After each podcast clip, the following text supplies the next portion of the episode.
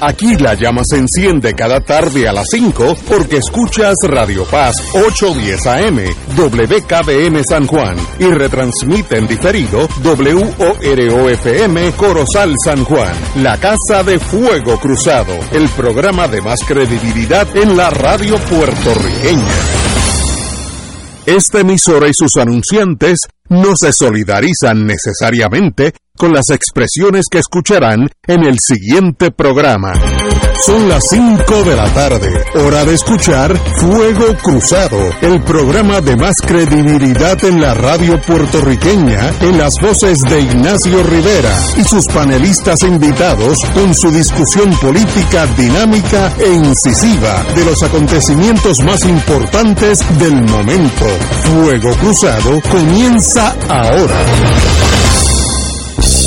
Muy buenas tardes amigos y amigas de Fuego Cruzado. Quiero empezar que mañana empiezan las fiestas de los 500 años del, eh, del municipio de San Juan como, como entidad y hay una, una manifestación, unos eventos eh, viernes, sábado y domingo que van a ser bien, bien popular. Eh, hay el municipio ha acordado ayer, eh, el aspecto de transportación, buscando estacionamientos grandes, hasta Hacienda prestó sus su estacionamientos. Y también eh, desde el Irán Bison va a haber guagua, así que esperamos que todos los puertorriqueños que quieran ver los 500 años del municipio de San Juan vayan allá, va a haber cuatro eh, buques escuelas, veleros, creo que viene el capitán Miranda de Uruguay, etcétera, etcétera. Veleros de primera clase son no es no es la regata 92 que vinieron todos los veleros del mundo, más de 40, pero estas vienen por lo menos cuatro, así que los hijos de ustedes que son chiquititos, estoy seguro que se fascinarán de poder entrar a un velero, un buque escuela de verdad, con la marinería y las velas y el ancla y el timón y el cuarto de mando, yo, yo si fuera chiquitito, pues sería para mí un, un, espacio de, de, emocional bien importante. Así que este fin de semana todos los caminos conllevan al viejo San Juan en torno a los 500 años del municipio de San Juan como ciudad, que es una de las más viejas de, de América. Eh, así que felicitamos al alcalde, ha planificado todo en detalle, como él siempre lo hace, y qué bueno, y que todos disfrutemos la vida. La, va a haber una regata entre veleros, pero veleros este, de, Puerto Rico, etcétera, etcétera, y los buques escuelas, de, creo que viene de Brasil, creo que se llama Minas Gerais, etcétera, etcétera, y qué bueno que estén aquí para que le enseñen a ustedes lo, lo, bonito de la marinería. Así es que, eh, compañeros y compañeras, eh, felicitaciones por los 500 años del, de nuestro nuestra capital San Juan. Compañero. Eh, gracias por la invitación, Ignacio. Eh, fíjate, te quería preguntar eso de los veleros, porque vi una fotografía, no sé si corresponde a una regata anterior. Vi, debe ser, vi un velero con la bandera de Venezuela. Sí, no, el, el, el, Simón Bolívar. Y enseguida me pregunté si era la, la si era la, la Marina, era la era un velero de Guaidó o de Nicolás Maduro. No, me, dejé, me quedé confundido. De, ninguno de los dos, es de Venezuela. Pues por eso de Venezuela, pero del gobierno del presidente designado Guaidó. No, no. O, de, o del presidente. Me brinco esa, ese tecnicismo legal. Es el buque escuela, el Simón Bolívar, de los mejores, porque yo, recuerdo, yo estaba en la Guardia Costanera cuando ellos entraban a puerto y ellos se suben a, los mastiles, todos los marinos, agarrados de manos, uno el, Simón Bolívar es de primera clase a nivel mundial. Pero, pero yo te Ahora es de, repito, es de Venezuela. Está bien, pero yo te hago la, la segunda parte de la pregunta si no hay relaciones diplomáticas, ah, bueno, pero eso ¿cómo le dieron las visas a los marineros? No, es, que, es que eso entran bajo la, la cuestión de, de buque escuela que tienen cierta reciprocidad y hay un cierto pues entonces Guaidó no tiene nada que ver no, que ni, ni, ah, ni el otro señor es de, del pueblo de Venezuela. Venezuela tiene un buque escuela de esa nación y yo no sé si viene. Yo sé que el capitán Miranda de Uruguay ya confirmó que venía. Vienen tres más, no estoy seguro. Yo creo que el de Brasil ya confirmó. Eh, creo, creo en mi tiempo era el Minas Gerais. Así que ya estaremos aquí. Ahora yo voy a estar allí, yo que camino allí. No, y la Marina de Uruguay eran amigos de Estados Unidos. Sí, bueno, los uruguayos. De viejos tiempos. Siempre han sido buenas personas. Oye, hoy, hoy tenemos que comportarnos bien. Compórtense bien. Como decían en la calle, no hablen malo. ¿Entiendes? que acaba de entrar el reverendo Estrada. Estrada. Mantener la, Bienvenido. mantener la mentira a un mínimo. No, no, no, no, no, que nos bendiga. Muriente, muy buenas tardes, compañero. Buenas tardes, qué, bueno estar con ustedes nuevamente. Muy por bien. poco no llego, el tapón fue maratónico por esa fiesta mental que tú Sí, decías ya, no, ya están empezando. No han empezado la fiesta y ya el tapón fue. eh, yo que pensaba que no iba a salir del viejo San Juan, mano. Los que estamos en el viejo San Juan, por mí, tenemos, ya estamos vacunados. Este fin de semana uno no sale. Si no sales, no tienes problema con el tránsito, porque yo puedo caminar a los muelles. Porque si sales, se tranca el domino y entonces al entrar al viejo San Juan te toma hora y media. Cuando uno llega a, a su casa, a hora y media después ya está al- algo alterado. Así que mejor es no salir, quedarse en su casa disfrutando la belleza de la Bahía de San Juan. Ignacio, Yo traje un librito de un hermano de Julio y de mí, pero hermano de las épocas universitarias. Cuando ustedes estaban en la Bernardo subversión. López Acevedo. Y si tú me permites, Sí, como pues. introito, leer un párrafo Por favor, sí. del libro que se titula Zambumbia de plato principal, recién editado, recién publicado, está en todas las librerías del país. Se- voy a, un solo párrafo voy a leer. Bienvenido agosto. Al llegar a agosto hay que alegrarse porque julio es una verdadera pesadilla en este país. No Julio Muriente, sino Julio. Un país irremediablemente fiestero hace su agosto en julio, donde se aglomeran tantos días feriados que quien tenga el mal hábito de trabajar se corre el riesgo de que le cojan, le cojan ojeriza.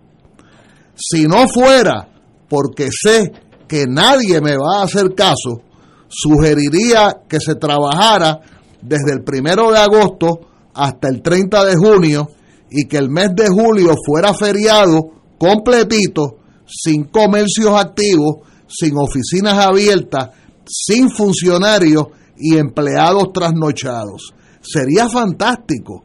Nos pondríamos, no- nos podríamos hundir en una colosal siesta o achicharrarnos a pata suelta como nos diera la gana sin la necia preocupación de que mañana hay mediodía de trabajo a medio esfuerzo.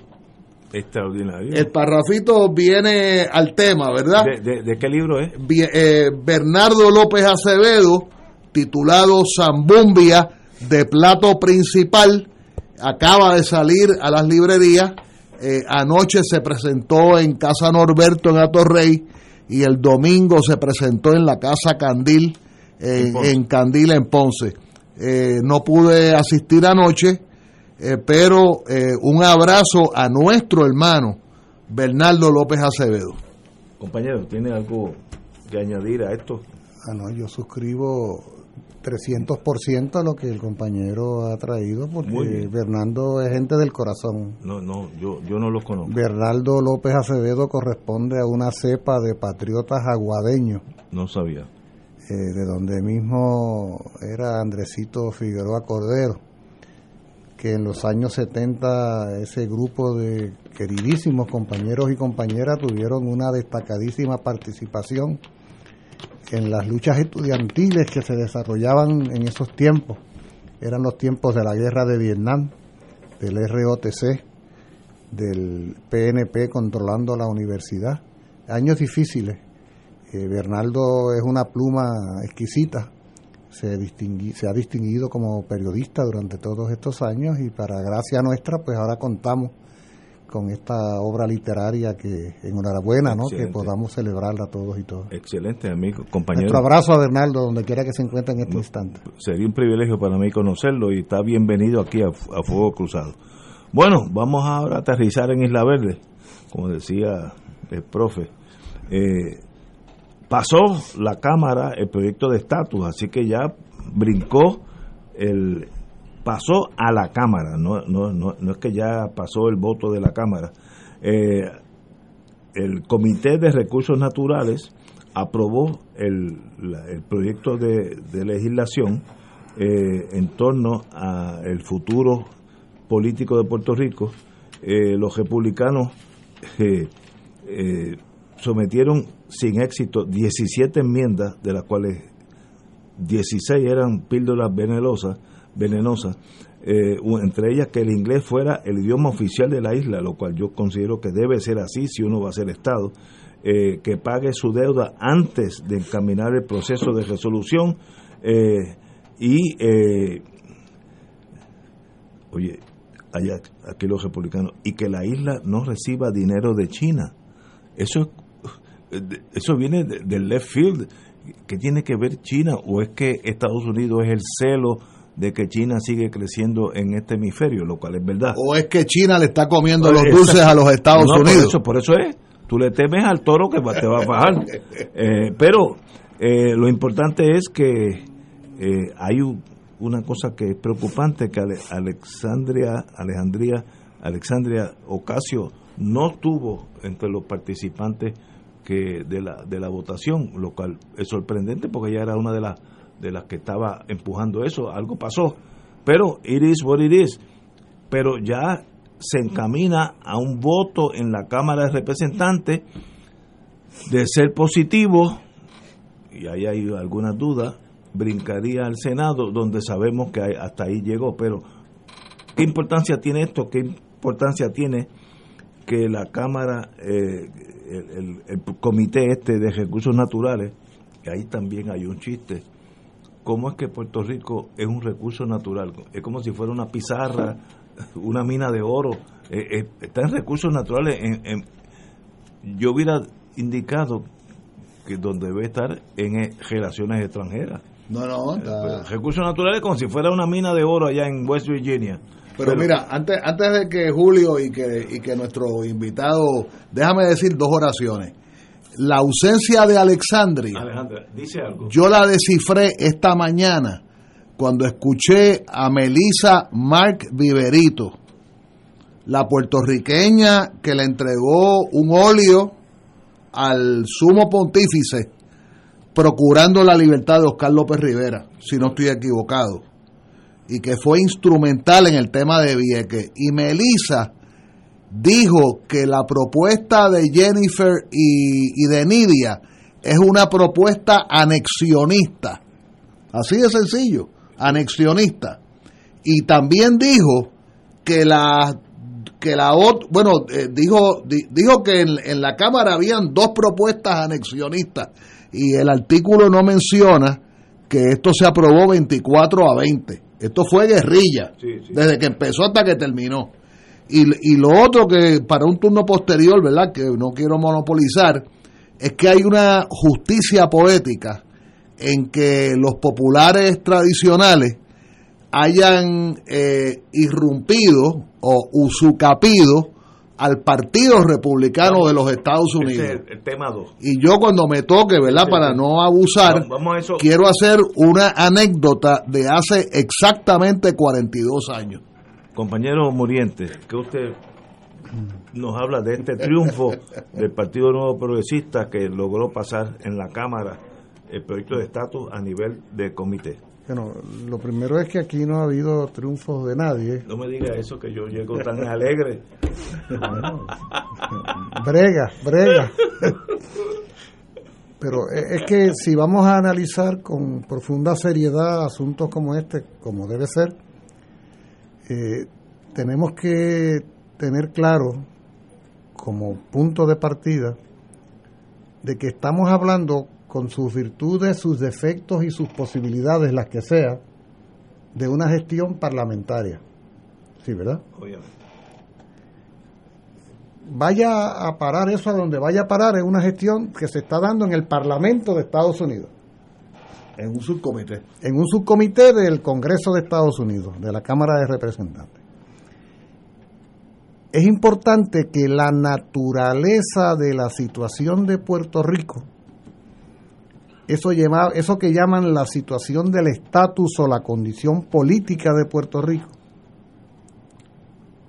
que de aquí a cuatro días justos se cumplen 124 años de que se iniciara en el contexto de la relación con Estados Unidos esa condición colonial a partir de una invasión militar iniciada a las 6 de la madrugada del día 25 de julio de 1898 por la bahía de Guánica. No lo olvidemos, no fue un referéndum, no fue un plebiscito, no fue una consulta, no fue un debate parlamentario de ningún subcomité. ¿Ok? Entraron a los tiros a ocupar el país y en esos mismos mares donde va a estar esa regata, esa que tú estabas anunciando al principio, Ignacio, justamente por ahí, mes y pico antes de la invasión de Guánica, se alinearon 10 o 12 buques de guerra estadounidenses, entre ellos un acorazado al mando del almirante Samson, en la noche del 12 al 13 de mayo de 1898. No olvidemos, y no vinieron a hacer una consulta, vinieron a bombardear. Y bombardearon San Juan, ese viejo San Juan que a ti tanto te gusta. Y mataron gente. Lo bombardearon, mataron gente, destruyeron y crearon el caos. Todo con el afán de ver cómo de preparadas estaban las defensas españolas en el Morro y San Cristóbal y para crear la falsa impresión de que cuando se diera la invasión, que ya estaba calculada porque ya la intervención estadounidense se había dado. Iba a ser por San Juan. Claro, y, y ellos jugaron ese juego para crear la falsa impresión y entonces luego ubicarse en el lugar más desprevenido, donde no había defensas militares y donde se facilitaría. Además hay una extraordinaria bahía, bahía de botella le llaman, porque es estrecha, luego se ensancha, la de Guánica, de las bahías más extraordinarias. Perfecta y allí, por allí llegaron, llegaron a los tiros en mayo y en julio, ¿verdad? Ese problema, esa situación no es parlamentaria como no lo ha sido desde su origen, es política, es político-militar si vamos en el contexto histórico. Los asuntos de naturaleza política que son esenciales a la vida de un país no se resuelven parlamentariamente, se resuelven políticamente. ¿Y cómo se resuelve? Espera, ¿Qué opciones tenemos? Bueno, la gestión parlamentaria tendría que ser la consecuencia de una voluntad política. Obvio. Como Estados Unidos, como república democrático-liberal que es, todo lo hace a base de aprobar leyes. Si te van a matar, si te van a bombardear, si te van a invadir, primero aprueban una ley para legitimar la invasión o el asesinato. Es el caso de la ley promesa. Por lo tanto, la pregunta que debemos hacernos no es cuál es el balance neto de la votación de ayer 25 a 20 y qué puede pasar parlamentariamente. La, la primerísima pregunta que tenemos que hacernos es, existe de parte del gobierno de Estados Unidos la comprensión, el entendimiento, el reconocimiento, 124 años después, existe de parte del gobierno de Estados Unidos el reconocimiento de que hay un asunto político no resuelto que debe resolverse.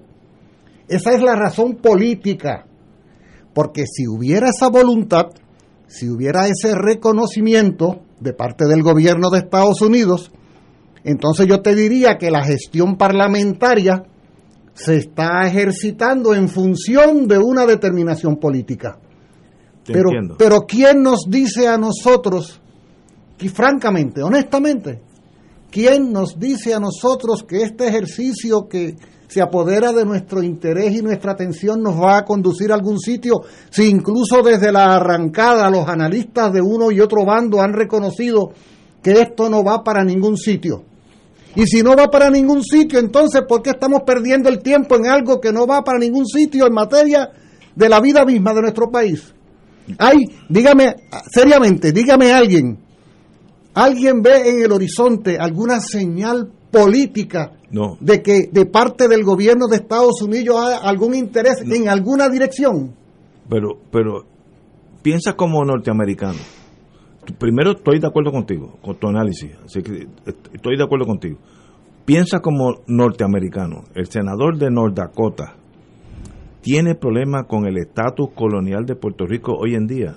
Es irrelevante. Es más, muchos de ellos ni saben que somos parte de Estados Unidos. Como regla general, No. Ignacio, Ignacio, como regla general, los problemas de una colonia no son problemas del dominador colonial. En todo de caso, son de son la problemas colonia. del colonizado. Estoy de acuerdo. El quienes sufrimos la condición colonial somos nosotros, Muy- no por- ellos. Por tanto, esperar que Estados Unidos solucione nuestros problemas es un sueño. El problema es nuestro. Estados Unidos no tiene problema con el status quo de Puerto Rico. No, ningún problema. ¿Qué problema tiene Puerto Rico, eh, digo, Estados Unidos con Puerto Rico en Una, este momento? una de dos, una de dos. Como decía el querido y siempre recordado compañero Juan Maribras, o nosotros como sociedad tenemos la capacidad de crearle un problema a Estados Unidos de tal magnitud que ellos sientan que es mejor soltar prenda a seguir manteniéndonos, uno, o francamente cuando ellos hagan el pase de balance de la utilidad de Puerto Rico, No les conviene a ellos. digan, la verdad que estoy perdiendo tiempo y dinero, váyanse por ahí. Una de dos. Pero de eso de que voluntariamente y porque le salió del corazoncito al congresista de Dakota del Sur o al de Oklahoma o al de Alaska, ay, me preocupo por mi bendito, mis conse- bendito Dios, eso se lo puede creer Jennifer y alguno otro. sí, Pero la realidad es que para ninguno de ellos nuestro país constituye un problema porque ellos tienen 124 años poseyéndonos. Y no hay problema, aquí no hay subversión, no hay eh, guerra de guerrilla, o sea, no, no hay los síntomas de que algo está mal, al contrario. Eh, eh, Vete pregúntale a los señores de las farmacéuticas que están ubicados lo mismo en Guayama que en Barceloneta, Manatí. Sí hay. Eh, pregunta, pregúntale a ver a los señores de la farmacéutica, en medio de la quiebra de Lela, cuánto se ganan al año. A ver si es o no cierto que las señoras de la farmacéutica se ganan miles de millones de dólares al año. Vete y pregúntale a, a- a Walmart y a las grandes megatiendas comerciales en este país. Pregúntale a Walmart que cuadra caja todas las noches y manda todo lo que gana esa misma noche a la matriz en Estados Unidos.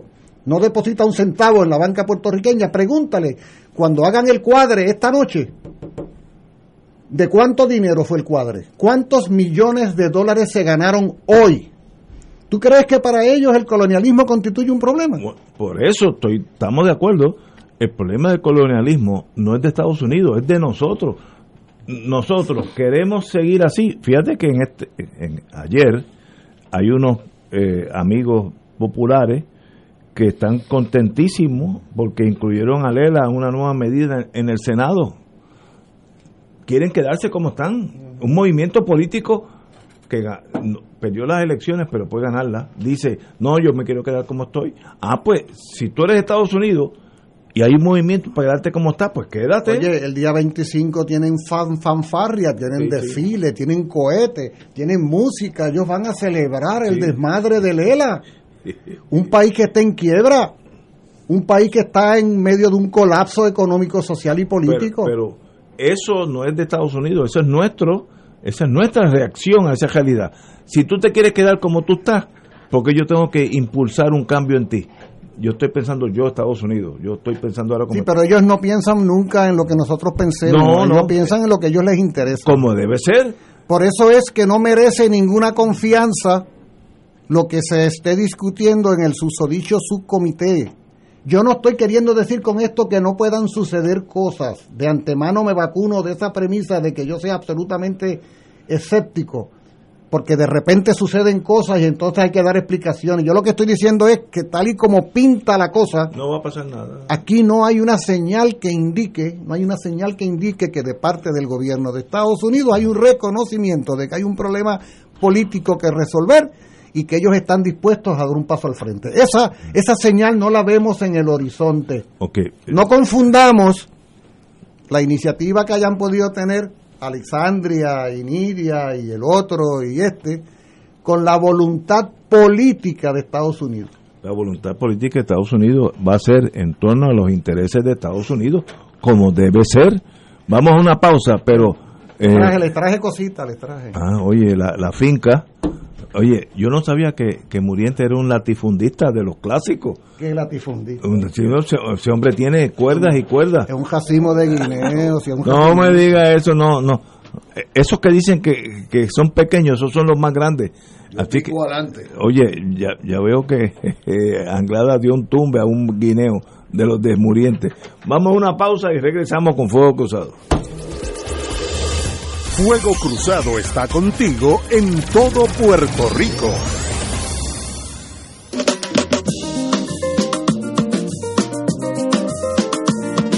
Los días transcurren y tú siempre conmigo. Si llueve, si truena o si sale el sol, tú siempre me das tu buena energía. Eres música, risa, la voz que pone a pensar. Así es la radio de mi país,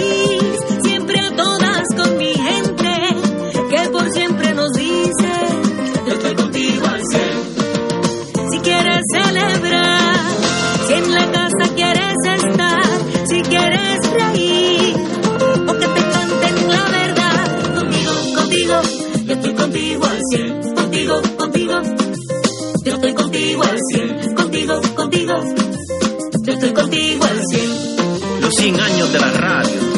Y no hay más nada.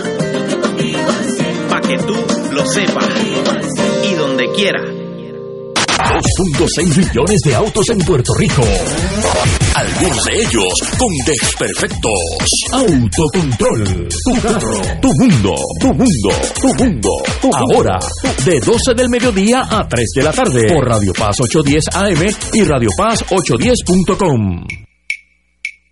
De todo un poco, con Manolo Almeida, el más ameno en tus mañanas por Radio Paz 810 AM, de martes a viernes a las 9 de la mañana. Notas positivas, salud, ambiente, negocios y entretenimiento.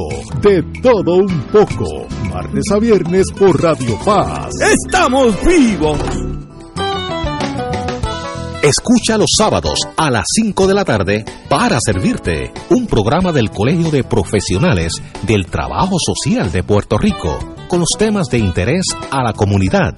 Recuerda, los sábados a las 5 de la tarde para servirte por Radio Paz 810. Tu mejor compañía en temporada de huracanes es la radio.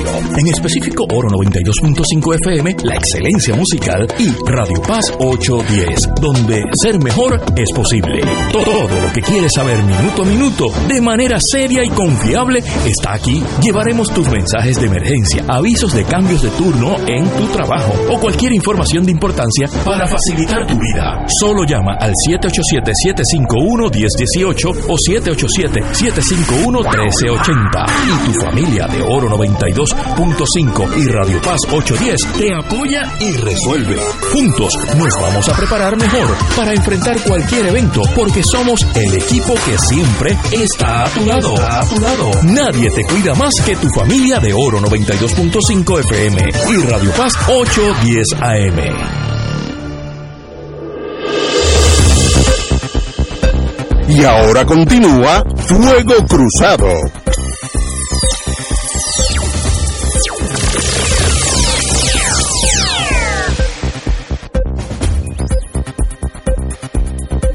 Continuamos Romancing the Stone, hablando de nuestro estatus, que es como, como diría el finado compañero y hermano fundador de Fuego Cruzado, Carlos Gallizá. Esto se torna a veces un divertimento que nosotros nos enjedamos, hablamos, analizamos y nada pasa. Y, puede haber algo de eso. Compañero. No, eh, hacer una precisión porque yo digo que Washington, que desde Washington no se ven señales Pero hay que, ser, hay que hacer una precisión. Ya ellos lanzaron sus señales hace 70 años. O sea, hace 70 años ellos echaron a andar el proyecto del Estado Libre Asociado. Hace 70 y, ¿qué? 72 años, eh, el año 50, eh, el Congreso de Estados Unidos aprobó una ley, la ley 600. Y la ley 600 no era otra cosa que una guía de instrucciones para crear aquella institución que ellos querían que se sostuviera. 70 años después, lo más que podemos decir es que Estados Unidos insiste en que esta sea la manera de organizar este país y de mandar a este país.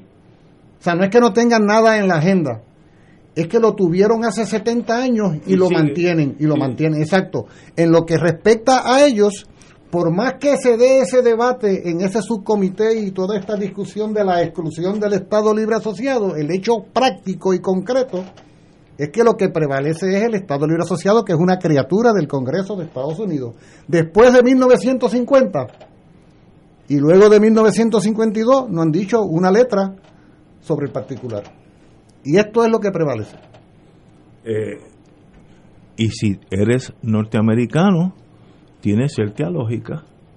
Si algo no te está causando problemas, ¿por qué tú vas a estar juriar con algo que no te está causando problemas? Pues Estados Unidos tiene problemas con Puerto Rico en este momento, no lo tiene.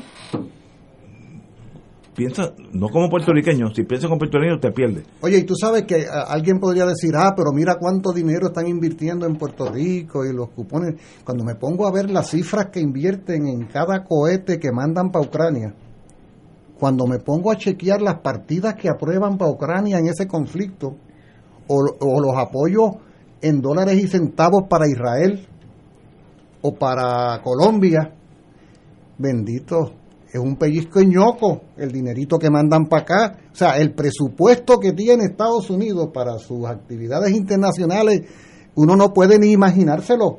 A veces uno piensa que lo que llega acá es una purruchada de dinero. Realmente es una tontería comparada con el presupuesto que tienen para imponer su presencia en todas partes. Nadie piensa que eso a ellos les cuesta demasiado. Eso que deben ser eh, tres minutos de trabajo en Estados Unidos de ganancia, dos minutos de ganancia, es lo que deben costarle esos dineritos que mandan para acá. Pero, pero tu análisis es correcto. tú deberías estar de acuerdo conmigo en todo el análisis. Como puertorriqueño estoy de acuerdo contigo y como americano no. Ah, Porque que yo, yo puedo cambiar de, de escenario como norteamericano. Yo, el senador que ahora mismo está en Idaho, que posiblemente no sepa si le pones un mapa del mundo, no sabe dónde está Puerto un estado precioso. Precioso. ¿Qué problema él tiene con Puerto Rico? Dime, el senador de, de, Idaho, de North Dakota. Le interesa de Idaho vendernos papas. Por tanto, no, y eso es un, es, es un buen punto. Yo, yo fui a Samoa y compré un, saco de papas, decía Idaho. Pues para ese, para ese senador eso es importante. Vender papas. Pues, pues muy bien. Pero si ustedes, los puertorriqueños, estoy pensando en norteamericanos, no ocasionan una fricción con mis intereses, podemos seguir aquí 100 años más. Como San Tomás y Santa Cruz, allí allí no hay ni, ni amaje de, de, problemas. Pues eso, eso es un imperio, a menos que tú llegue un momento que ese imperio diga, espérate, espérate, espérate, yo estoy teniendo más problemas en Puerto Rico que lo que de mis intereses. Por tanto, se, fueron. ¿Por qué se fueron de Vieques, eh, de Vieques y luego Rupert Road? Llegó un problema donde el pueblo de Puerto Rico se sublevó por otras razones que puede tomar un programa entero analizarlo y Estados Unidos dijo, pero es que yo no necesito ya Vieques porque ahora la tecnología hace que yo no tengo que dispararle a, una isla, ya yo desde, desde los satélites yo sé dónde va a dar la bomba. Por tanto, ¿por qué yo tengo que tener ese problema? con 100.000 personas manifestándose en contra de mí. Pues me voy de Vieques, porque era a su conveniencia. Si Estados Unidos necesitara, necesitaría Vieques, Segunda Guerra Mundial, mira, estaría gente presa en este momento. Pero déjame decir una cosa sobre eso. Esa es la vida. Escuché un testimonio esta mañana reiterado de un sector del independentismo sobre cómo ha disminuido la relevancia militar de Puerto Rico con el pasar del tiempo. Mayormente Suave, suave. Está ahí No, potencialmente. una cosa es que haya habido un desmantelamiento de instalaciones militares Que eso sí ha pasado. y otra cosa es que Puerto Rico no mantenga una altísima relevancia desde el punto de vista militar y geoestratégico. O sea, ellos siguen siendo dueños de Puerto Rico por virtud de la invasión de hace 124 años, que quiere decir que ellos pueden disponer como lo han hecho en el pasado, en el futuro. Ah, que la tecnología provee para que tú puedas ser más eficiente desde un par de portaaviones que desde la isla de Vieques. Ok, pero eso no quita. Fíjate que fíjate que interesante como en el caso de Vieques ellos no devolvieron todas las tierras, sino que buena parte de las mismas siguen estando en manos federales de, de- de- de vida silvestre. Por si acaso. Fíjate cómo ellos son los que determinan la altitud, la altura de los edificios que se construyen en la isla de Culebra, sobre todo aledañas al aeropuerto. Ah, fíjate cómo aquí se planifican las carreteras y avenidas para que sirvan como, eh, como eh, aeropuertos en el caso que fuera necesario. Fíjate cómo aquí a los jóvenes puertorriqueños en la universidad para poder conseguir ayudas económicas les exigen que se inscriban en el servicio selectivo. Mira cómo Puerto Rico es, de todas las jurisdicciones bajo control de Estados Unidos, una de las primeras en materia de jóvenes que ingresan a las Fuerzas Armadas buscando un empleo a falta de trabajo. Mayormente. Ah, o sea, ellos podrían, mira, fíjate cómo Puerto Rico es utilizado frente a Panamá, frente a Venezuela, frente a Cuba. O sea, Puerto Rico sigue siendo una base geoestratégica y militar. Que se hayan alterado las estructuras físicas. Dime tú si es o no cierto que Raimi Field, la antigua Raimi Field, de un día para otro puede transformarse en la base aérea que era. Dime si es o no De cierto que ellos tienen la prerrogativa. Eh, en 10 horas. 10 Para que horas. tengamos, tengamos una idea, el Homeland Security, que es la institución de la geoestrategia político-militar estadounidense creada a partir del 2001, tiene una de sus sedes precisamente allí en la base Borinquen en Aguadilla. Por lo tanto, cuidado con eso de estar Sí, disminuyendo la importancia relativa de Puerto Rico en materia militar y geoestratégica para Estados Unidos. Ellos han alterado las formas porque el la dueño, la- oye, el dueño de la finca ya no tiene reses, ya dejó de sembrar aguacate, ahora siembra piña, igual tumba las piñas y sigue siendo igualmente dueño de la finca para disponer de ella. quiero decirte, yo que estoy lleno de conocimiento militar inútil, porque eso me lo enseñó este compañero Néstor Dupré, yo tengo mucho conocimiento inútil en el mundo militar. La Fuerza Aérea de Norteamérica tiene una división que se llama Special Operations Group, que son comandos de la Fuerza Aérea. Su función sería llegar un día a las 12 y 2 minutos de la noche a Raimi, ocuparlo físicamente, tienen eh, estaciones portátiles de radares, etcétera, y en dos tres horas tú tienes Raimi totalmente bajo control de Estados Unidos. Aquí y en Afganistán, ¿sabes? Eh, son tropas de combate. Esa división existe porque tiene que existir si piensa como norteamericano y si yo en este momento necesito ocupar el aeropuerto, ¿cómo se llama el de Panamá? Que, ay, se me olvida ahora. Eh, por el bien de Estados Unidos, pues yo tengo un grupo ya entrenado que en dos horas llego allí con paracaidismo helicóptero, etcétera, y en tres horas ese aeropuerto es mío. ¿Cómo se llama? Ay, se me olvida el nombre ahora. Ah, Los panameños que me perdonen, que es un, aer- un aeropuerto de primera línea. Señores, esa es la realidad. Los imperios son imperios.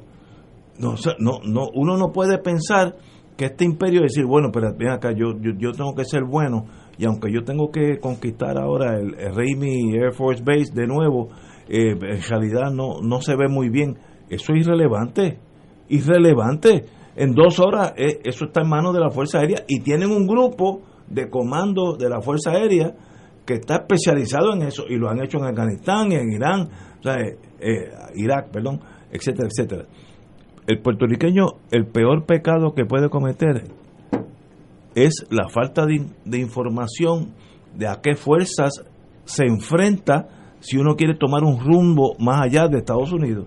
Tú tienes que tener una, un concepto de la realidad de la vida. ¿Y, y cómo atacar un tigre? Pues no, no es de frente a frente. Los vietnamitas nos enseñaron eso. Tú atacas el tigre, el tigre por los lados. Tú sabes qué evento histórico yo utilizaría como ejemplo para lo que estamos hablando? Las 13 colonias norteamericanas. exacto. muy bien. Los, los ciudadanos de las 13 colonias estadounidenses le crearon un problema al imperio británico le crearon un... O sea, si, si, si, si la ciudad... Que, fue una ciudad... Que por cierto, fueron sectores minoritarios de la ciudadanía. De Muchos se fueron para Canadá y se quedaron británicos. Para las Bahamas y se regresaron a Londres. New Brunswick, la provincia de New Brunswick, que queda al lado de Maine, se llenó de americanos que no querían ser libres. Pero fíjate cómo, imaginemos nada más por un momento que los independentistas de las 13 colonias no se hubieran organizado militarmente y no le hubieran hecho la guerra, serían británicos. Pues sería todavía colonia de los británicos. Pues la vida... Eh, porque es, importante algo que tú has mencionado en el sentido de que no nos creamos que por obra y gracia nos va a llegar la transformación. Un en el Ah, porque es un ejercicio de justicia. no, no, no. no, Si nosotros, el pueblo de Puerto Rico, no elevamos a la conciencia la naturaleza de los problemas que vivimos, y la relación que existe entre esos problemas y la condición política y no luchamos para hacer de este un mejor país, pues vamos a ser colonia y podemos estar en el año 2124 o 122 conmemorando los 224 años de la, de la, de la invasión del 98 porque el, el, destino no existe, no está por ahí, los espíritus que vienen a sustituir la voluntad de los pueblos. No hacemos nada si no hacemos nada, nada sucede. Absolutamente correcto. Del lado que sea, el que quiera eh, mojarse los pies tiene que quitarse los zapatos y caminar sobre un río. Ah, qué bueno, qué frío, es más caliente, sí, pero si no lo haces no vas a cruzar el río. Del lado que sea. Vamos a una pausa, amigos. Fuego Cruzado está contigo en todo Puerto Rico. Saludos familia de Radio Paz, mi nombre es Jafet Marrero. Y yo soy Eric Rosario. Ahora puedes escucharnos todos los sábados a la 1 pm en Podcalizando. La conversación que no tuviste después de misa. Un programa para toda la familia. Búscanos en las redes sociales como Influenzando. Y recuerda. Hagamos viral a Jesús. Un momento de paz, un espacio sagrado la mañana del domingo se convierte en una experiencia edificante para compartir con Dania Ponte momentos de paz dominical, testimonios, reflexiones, pensamientos, oraciones, anécdotas y música para fortalecer tu espíritu y enfrentar la vida positivamente. Recibe bendición en el día del Señor y comienza tu semana con momentos de paz dominical junto a Dania Ponte los domingos de 7 y 30 a 8 de la mañana por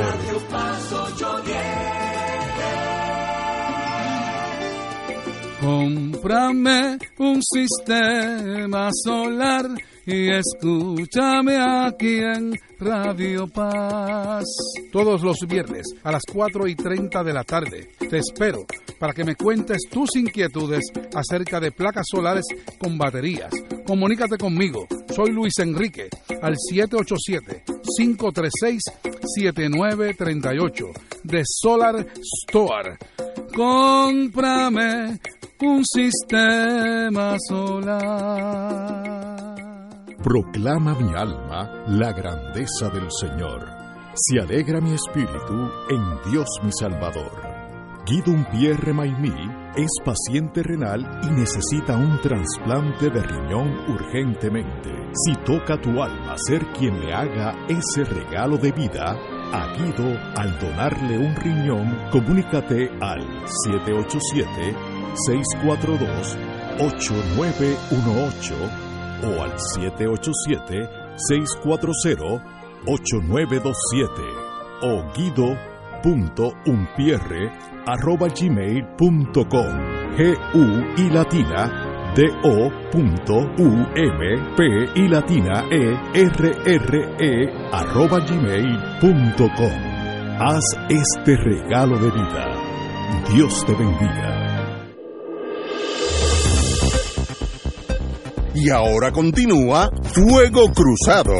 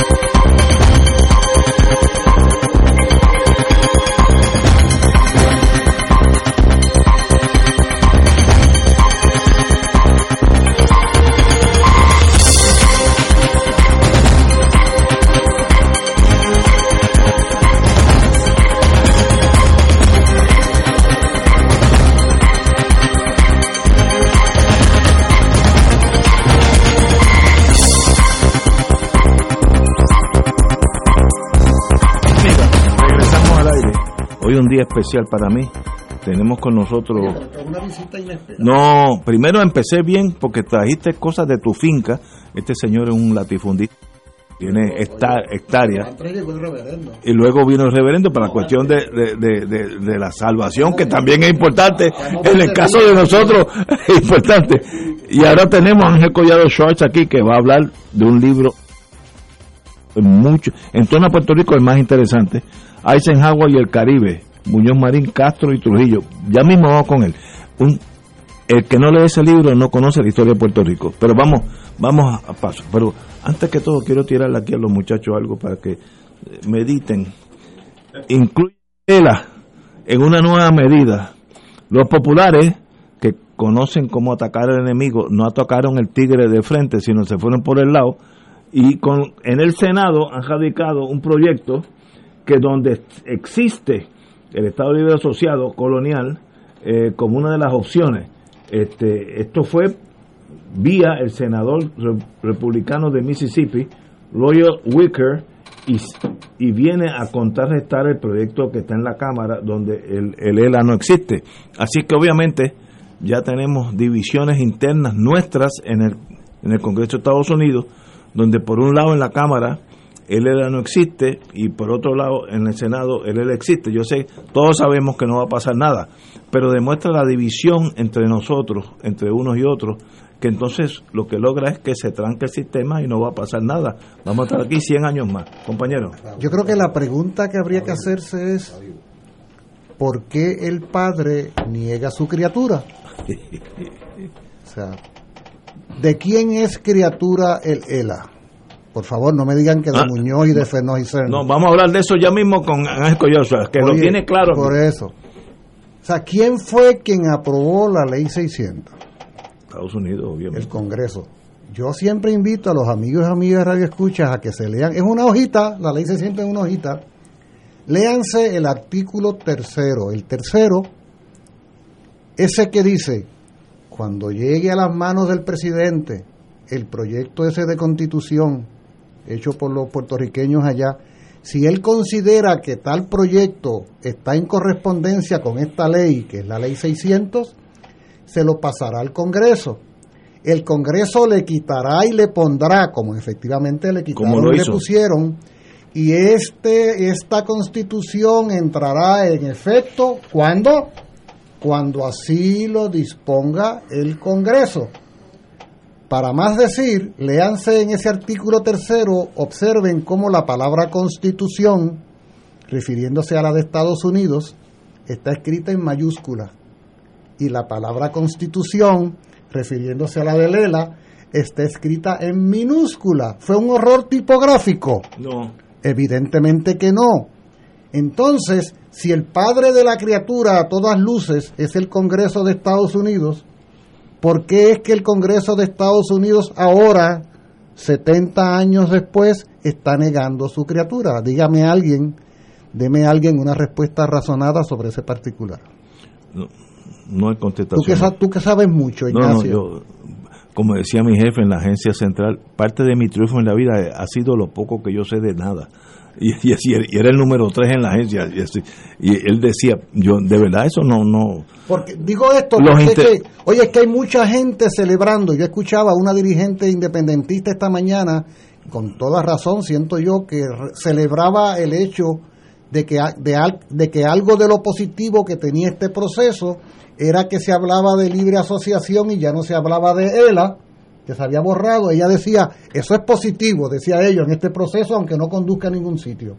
Lo que nadie pareciera detenerse a interpretar es cómo es eso de que de buenas a primeras durante los pasados cuatro o cinco años, desde el, desde el propio Congreso y la, el Ejecutivo y la, el Tribunal Supremo de Estados Unidos, comienza a haber un proceso de negación, de negación de la criatura que tanto se ocuparon, sobre todo en el año 53 cuando fueron a Naciones Unidas para que se aprobara la resolución 748.8, que tanto se ocuparon cuando luego del 60, cuando se radicaban los proyectos de resolución en el Comité de Descolonización e insistían en que ese era un asunto interno entre Puerto Rico y Estados Unidos y era un asunto ya resuelto, que por eso Puerto Rico ya no estaba en la lista de, de territorios coloniales, ¿cómo es que ahora han cambiado de opinión 180 grados y desprecian a lo que entonces protegían a, capa y espada ante el mundo? Que alguien me explique esa contradicción. los intereses de Estados Unidos van por encima de su política. Si tú quieres saber lo que Estados Unidos o Francia o Alemania van a hacer, busca cuáles son sus intereses en un momento dado. Y Rusia también, eh, no hay excepción a esa regla. Estados Unidos va... Ahora, lo que yo no entiendo, yo... Qué bueno que estoy aquí entre amigos. Yo estoy seguro que el compañero Collado Suárez No, no. Yo no tengo la capacidad de entender el, el, el, el Estado Libre Asociado, su- sus endosantes, no, no, no, no la teoría, sino la práctica.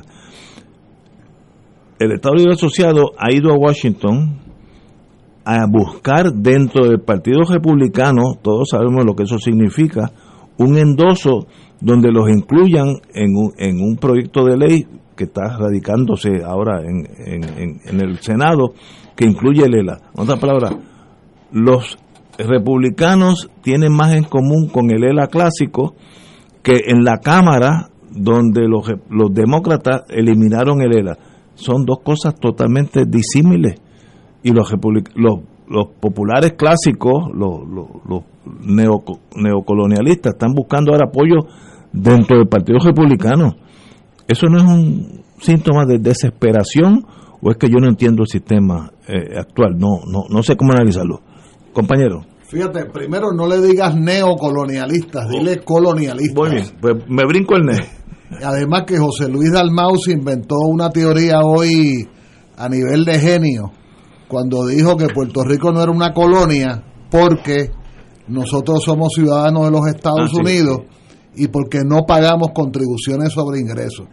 Y yo no sé de dónde se sacó eso, porque se puede escribir un libro de cuántas colonias en el mundo han sido colonias, empezando por Argelia, empezando por Angola, etcétera, en, sus di- diferentes denominaciones, que los sectores más ilustrados o educados, eh, en el caso de Angola, eh, eran ciudadanos de Portugal, pero que- quería, quería utilizar 10 segundos, eh, Ignacio, para contestarte lo que diríamos al revés. Yo me alegro que los populares le hayan cogido los aliados republicanos al anexionismo. Y me explico, me explico.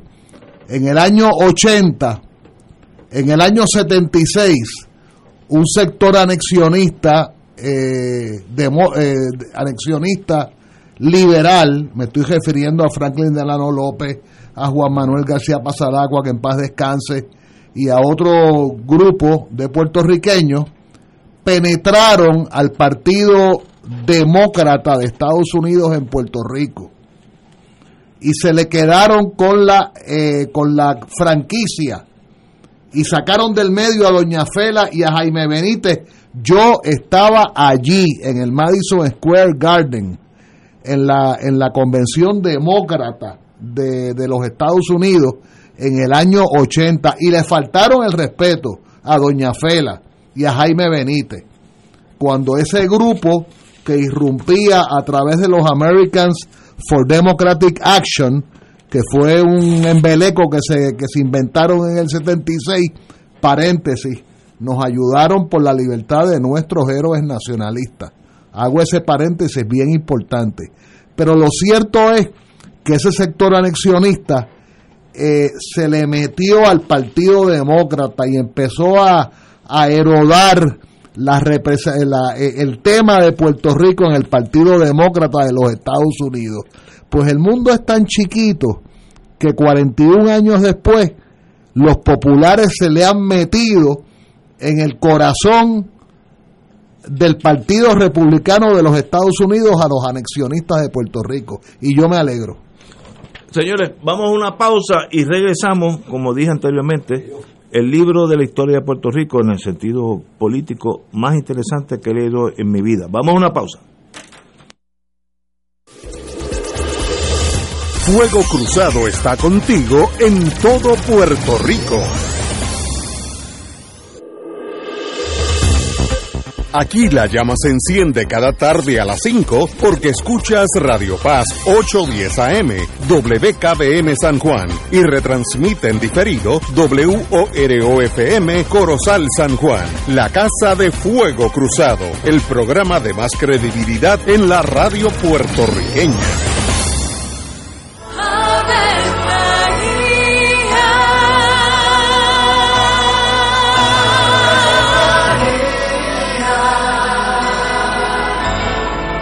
El ángel del Señor anunció a María. Y ella concibió por obra del Espíritu Santo. Dios te salve María, llena eres de gracia, el Señor es contigo. Bendita tú eres entre todas las mujeres, y bendito es el fruto de tu vientre Jesús. Santa María, Madre de Dios, ruega por nosotros pecadores, ahora y en la hora de nuestra muerte. Amén. He aquí la esclava del Señor. Hágase en mí según tu palabra. Dios te salve María, llena eres de gracia, el Señor es contigo. Bendita tú eres entre todas las mujeres y bendito es el fruto de tu vientre Jesús. Santa María, Madre de Dios, ruega por nosotros pecadores, ahora y en la hora de nuestra muerte. Amén. Y el Verbo se hizo carne. Y habitó entre nosotros. Dios te salve María, llena eres de gracia, el Señor es contigo. Bendita tú eres entre todas las mujeres y bendito es el fruto de tu vientre Jesús. Santa María, Madre de Dios, ruega por nosotros pecadores, ahora y en la hora de nuestra muerte. Amén. Ruega por nosotros, Santa Madre de Dios. Para que seamos dignos de alcanzar las promesas de nuestro Señor Jesucristo. Oremos. Derrama, Señor, tu gracia sobre nosotros, que por el anuncio del ángel hemos conocido la encarnación de tu Hijo, para que lleguemos por su pasión y su cruz a la gloria de la resurrección por Jesucristo nuestro Señor. Amén. Gloria al Padre, al Hijo y al Espíritu Santo. Como era en un principio, ahora y siempre, por los siglos de los siglos. Amén.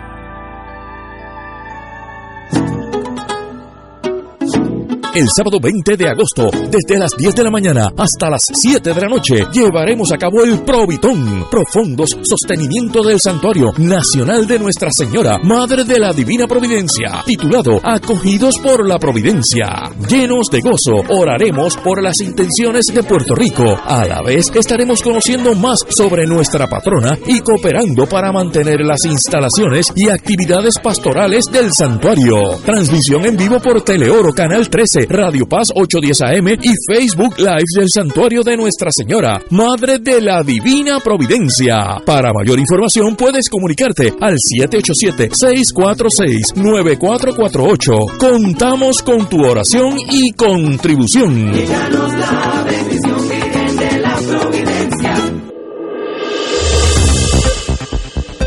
Y ahora continúa Fuego Cruzado.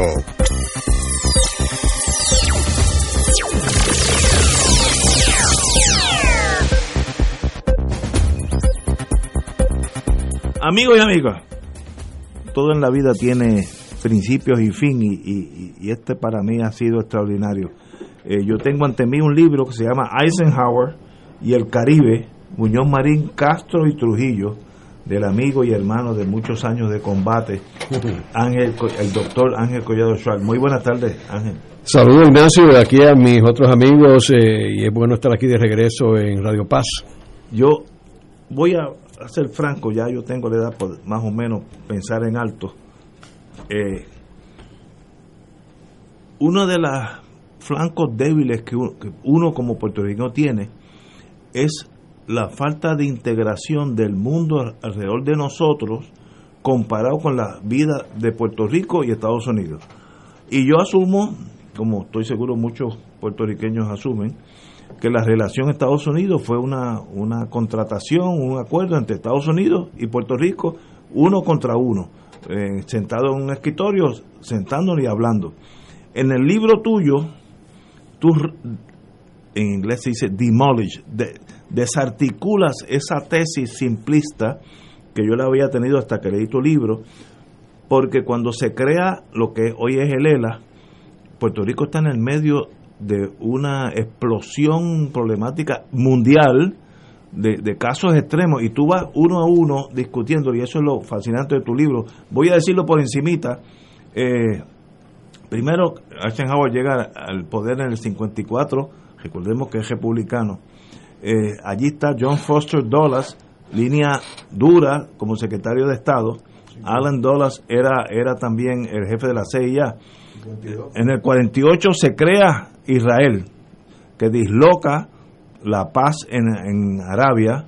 Eh, 1952, golpe de Estado en Egipto, nacer disloca eh, el, la, el, gobierno donde eh, Inglaterra tenía grandes, grandes intereses. Eh, China, Egipto reconoce a China comunista, imagínate el disloque. Corea, 1953 y algo que tiene que ver tal vez con mi pasado, muy, muy remoto, la CIA en esos años cambia de visión recopiladora de inteligencia a gestora de, de, inteligencia de los Estados Unidos, de más bien eh, mandarle al, al presidente de Estados Unidos lo que se llama un intelligence summary todas las mañanas, mira lo que está pasando en el mundo, a, a, a cambiar los hechos del mundo. Eh, en Irán, todos estos años donde se está forjando el ELA, Mohamed Mossadegh, primer ministro de Irán, eh, nacionaliza el petróleo y la CIA y los ingleses le dan un golpe de Estado y, cambia el Shah de Irán. Guatemala, Jacob Arbenz, la United Fruit Company, tenía 95 mil hectáreas sin cultivar, tampoco pagaba contribuciones y Estados Unidos y, y bajo el gobierno de Arbenz pues querían que pagara algo insólito que hoy en día parece ridículo, pero así fue. En Italia, la CIA derrumba el movimiento de izquierda de Hugo Togliatti eh, y sencillamente en Guyana, la British Guiana, que hoy es Guyana, eh, en el 53 eligen a Shedi Yagan de izquierda, rompe esa, ese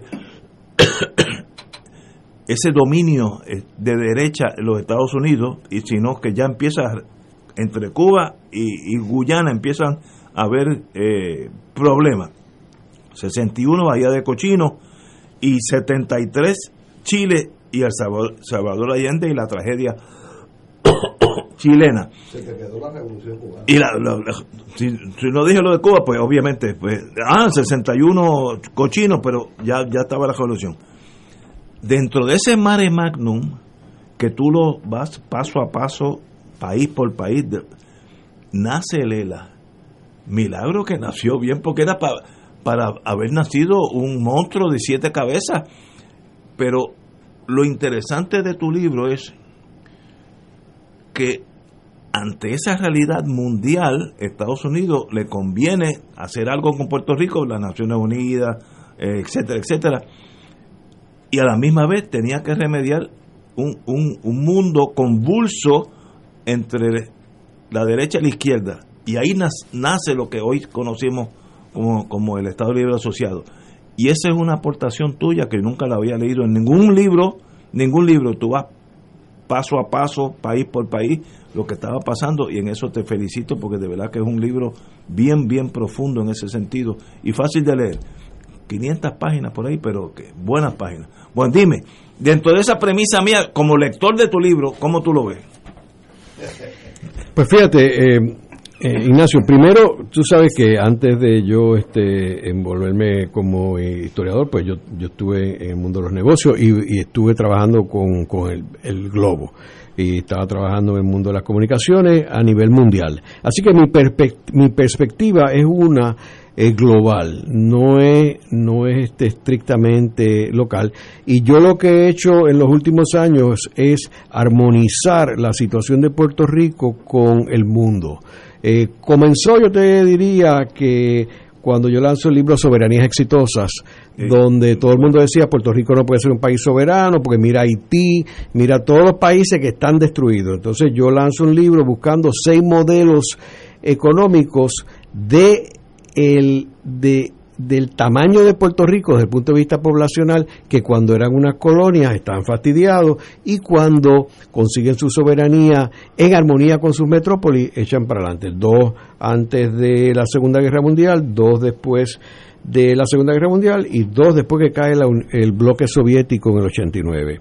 Eh, ese libro que por cierto estoy en este proceso ahora en la, la cuarta reedición, pues el libro está agotado hace muchos años y estoy ahora en vías de publicar la cuarta edición para fines de año o principios del año próximo. Luego de eso viene el libro de Truman, que es la antesala de este libro, Ignacio, porque fíjate que lo del ELA, eh, empieza todo en el final del libro de Truman, que es cuando Truman, eh, que es el, presidente que no había sido tan estudiado aquí en Puerto Rico, eh, porque es el presidente que nombra al primer gobernador puertorriqueño, que es Jesús Tepiñero, eh, los españoles ni los americanos nunca habían nombrado ningún eh, gobernador en propiedad eh, aquí en Puerto Rico.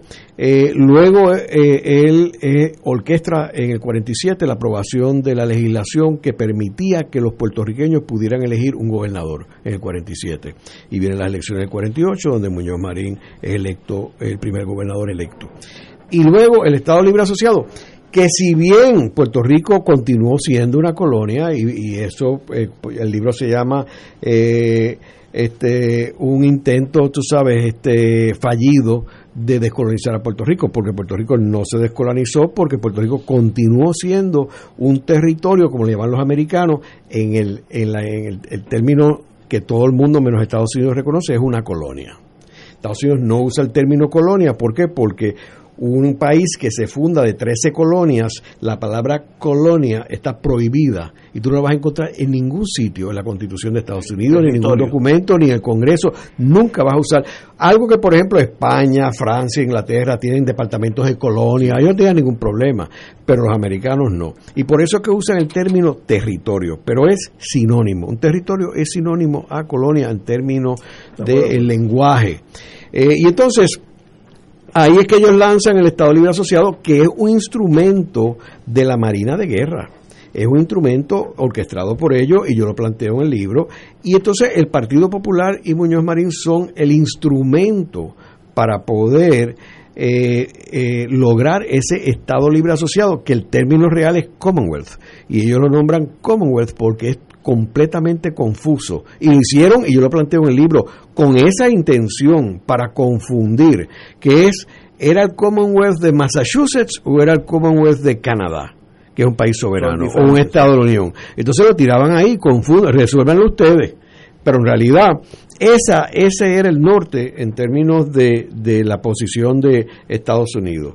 Luego se aprueba esto, entonces ahí entra Eisenhower cuando sale electo en el 1952 y asume la presidencia en el 1953, en ese momento con un Congreso republicano que duró solamente dos años, porque en el 54 los demócratas recuperan el Congreso por el resto de la administración de Eisenhower. Eh, y ahí vemos un planteamiento bien interesante, porque Muñoz, que sabía muy bien lo que estaba haciendo, hay gente que dice que era ingenuo, etcétera. Yo no comparto eso. Él sabía lo que estaba haciendo y él sabía que lo que él quería no lo estaba logrando. Y por eso, y esto lo dijo Sánchez Vilella en unas entrevistas que yo vi, que ellos estaban claros que habían dos discursos. El discurso que daban en Puerto Rico, que es el Estado Libre Asociado, y el discurso de Estados Unidos, que era el Commonwealth. Entonces, hay todo aquí un engaño que entonces yo empiezo en este libro con el 53, cuando pasan dos cosas. Uno, que ellos quieren lanzar un proyecto que le llaman el proyecto cosmético, que es un proyecto que lanza Fernós y CERN con Muñoz, con vías a tratar de hacer unas correcciones del proyecto de la Constitución, del Estado Libre Asociado, que era tratar de aclarar la cuestión del pacto, que había un pacto. Eso no fue ni a primera base. De hecho, Muñoz mismo mandó a retirar el proyecto. Luego viene lo de la ONU, en el 53 también, donde yo narro ahí exactamente todos los detalles que pasó y, y por qué Muñoz, yo digo, yo cito a Trías Monge, que Trías Monge dice que Muñoz no quería hablar, después, después que sacaron a Puerto Rico del Comité de, de Asuntos Coloniales, Muñoz estaba tan y tan frustrado que dice Trías que no quería hablar del tema. Y cuando le hablaban, él cambiaba el tema y no quería hablar del tema.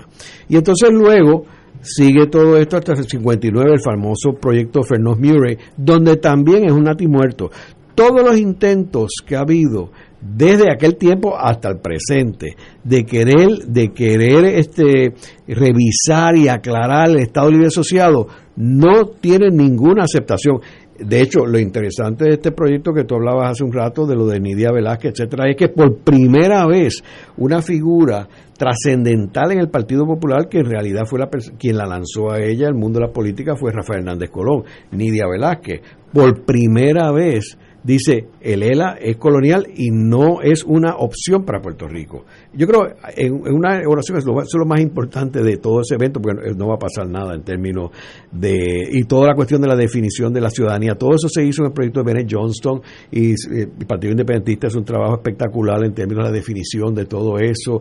Eh, así que lo más importante yo creo que fue eso de Nidia Velázquez. Así que en resumen, yo te diría que este libro, lo que es una continuación del de Truman, y al igual que el de Truman, mira a Puerto Rico en el contexto de lo que está pasando en el mundo. Eso es, esa es la gran en diferencia. El mundo. No en Estados Unidos nada más, porque lo que pasa en el mundo afecta a lo que está pasando en Estados Unidos y por ende afecta lo que está pasando en Puerto Rico. Eran unos años convulsos, el mundo estaba cambiando y Estados Unidos pues es el imperio que, que era y es tenía que ponerle atención a lo que está pasando en Argelia, en Cuba. O sea, Puerto Rico no es un satélite que está alejado de todas las cosas buenas y malas del mundo, era parte de, ese entorno en ebullición en esos años y generan algo pues, para calmar los ánimos. El ELA, yo diría, bueno, desde el punto de vista de los norteamericanos, una buena salida porque calmó los ánimos en torno a la independencia de Puerto Rico, etcétera, etcétera.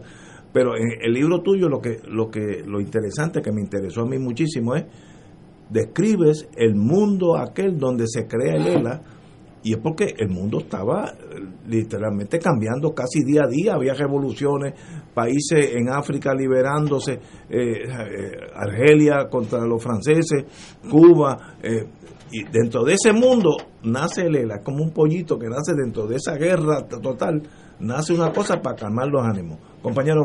Sí, una, una pregunta, Ángel. Eh, hemos estudiado un poco el tema, sobre todo en lo que tiene que ver con el interés de Estados Unidos de proyectar a Puerto Rico como alternativa ¿no? en la región, aquel concepto de la vitrina de la democracia, eh, las visitas de las legiones de representantes de antiguas colonias africanas ¿no? que venían a, venían a ver el milagro puertorriqueño. Eh, la pregunta es la siguiente, ese proceso el proceso de forjación del Estado Libre Asociado, operación manos a la obra, industrialización, eh, va a enfrentar una situación que quizá era algo inesperada apenas siete años después, seis años y medio, años después de, de haberse constituido, que es el triunfo de la Revolución Cubana. Y el triunfo de la Revolución Cubana y sobre todo la proclamación del carácter socialista de esta un poco más adelante, pues va a imprimirle un componente, alto componente de anticomunismo ¿no? a, la propuesta de Puerto Rico como alternativa. La pregunta es en el sentido de si antes del triunfo de la revolución cubana, la presentación de Puerto Rico como esa alternativa para los países que iban hacia la independencia y de la región, eh, contenía ese discurso anticomunista también, o si, o si va a fortalecerse esa idea del anticomunismo cuando triunfa la revolución cubana. Bueno, fíjate que esto, empieza en el libro de Truman, más que en el libro de Eisenhower, donde eh, primero se lanza el Estado Libre Asociado como una, una contestación de la Marina de Guerra a el proyecto de descolonización que había comenzado con la Carta del Atlántico. Cuando se lanza en el 41 el concepto de que había que descolonizar el mundo. Eh, concepto que obviamente eh, Churchill no estaba tan de acuerdo porque él no quería salir de India y sin embargo se ve obligado a aceptarlo. Y entonces ese concepto es el que lleva a la Marina a que había que hacer algo. Recuerda que también ellos están en el proceso que luego sucede eh, de la que había sucedido antes, pero que, que Japón ocupa la Filipinas. Y entonces esto empieza con lo de Filipinas y ves, ves en ese momento que, que en términos de Estados Unidos el, el proyecto era, era que Puerto Rico eh, el proyecto era que Puerto Rico siguiera los, los pasos de Filipinas, que es algo que yo termino el libro de Truman hablando de esto, eh, de ese proyecto que tenía Truman. Y que Eisenhower lo continúa y por eso que Eisenhower respalda la independencia de Puerto Rico porque él ve claramente que Puerto Rico va hacia la independencia debe ir hacia la independencia el modelo de Filipinas que es un aliado de nosotros una ex colonia amigo de nosotros no el de Alaska y Hawái y eso está claro. Cuando está sucediendo todo esto, recuerda que no hay ninguna posibilidad de Fidel Castro, es Batista. Exacto. Es Batista y Trujillo, o sea que todo este periodo, y por eso el libro de Truman se llama Truman y Puerto Rico, y este se llama Eisenhower y el Caribe. Eh, Muñoz, Castro y Trujillo. Porque en aquel momento, recuerda que es el momento después de la Segunda Guerra Mundial, se está entrando en la Guerra Fría, eh, Estados Unidos tenía el Caribe cubierto porque tenía, primero, Batista en Cuba, Trujillo en Santo Domingo, Puerto Rico tenía a Muñoz, Albizu preso, le había perseguido el independentismo, criminalizado el independentismo, así que Puerto Rico estaba bajo control. Tenía Somoza en Nicaragua. Pero en el, en el Caribe así de las insular. e- e- ese era el escenario. Así que en realidad la figura principal de lo que estaba pasando en el Caribe era Muñoz. Este, era Muñoz. eh, este, eh, y Muñoz, eh, que era el agente de ellos, tú sabes, y la persona que ejecutaba el plan que quería la Marina de Guerra. Ahora, el comunismo era algo que estaba empezando. Recuerda que estamos hablando de, en el caso de Truman, del 45 al 52, y está comenzando, y estaba más bien limitado a Europa. Y luego viene Mao en China y lleva la cuestión del comunismo a Asia. Y entonces se complica con la guerra de Corea. Así que todo ese norte era ya y no tenía que ver con el Caribe en sí. En el 53 cambia todo. Y ahí que viene, porque es curioso que en las elecciones del 52, cuando Eisenhower es electo, es la primera vez en la historia de Estados Unidos que un partido político endosa un estatus para Puerto Rico en su plataforma política. Y es el Partido Republicano que endosa la estadidad. Que esto lo que hace es bien irónico, que en eso entonces viene Eisenhower y respalda la independencia. Eso es para que tú veas que no tiene que ver nada lo que la cuestión política de proforma y otra es lo que ellos en realidad piensan. Y entonces, no hay problema durante este primer periodo que yo menciono en el libro hasta la Revolución Cubana del 58. Y durante ese periodo que yo menciono en el libro, eh, el libro está dividido eh, en la parte de Cuba en antes de la revolución y después de la revolución. Eh, quiero mencionar que yo incluyo a Fidel y a, y a Trujillo porque obviamente lo que está sucediendo en este periodo del 59 al 61, tú no puedes ignorar la figura de Fidel Castro y de Trujillo y lo que está pasando en esos dos eh, eh, países de hispanos del Caribe con Puerto Rico. Y la relación entre Trujillo y Puerto Rico, Fidel Puerto Rico, Fidel Estados Unidos, Trujillo, ese, ese cuarteto es espectacular de los personajes. Y entonces, es curioso porque cuando, cuando surge la Revolución Cubana, uno de los principales eh, personajes que respaldaron la revolución fue Luis Muñoz Marín. Entonces yo planteo ahí de la correspondencia de Muñoz, entonces Pepín Bosch, que era el presidente de Bacardí, y respaldaba a Fidel Castro y era amigo de Fidel Castro en aquel tiempo. Y entonces Muñoz utiliza a Bosch para hacer un encuentro con Fidel en Santiago de Cuba, que no se da. Entonces eh, vinieron unas personas a Puerto Rico del gobierno de Fidel aquí a reunirse. De hecho, yo cito a Juan Manuel García Pasalacua porque en una de las reuniones Juanma estaba, que él trabajaba como ayudante de Morales Carrión. Y luego Muñoz envía a Rafael Picó, y no recuerdo la otra persona, no sé si fue Morales Carrión, a Cuba a reunirse con los ministros de Fidel.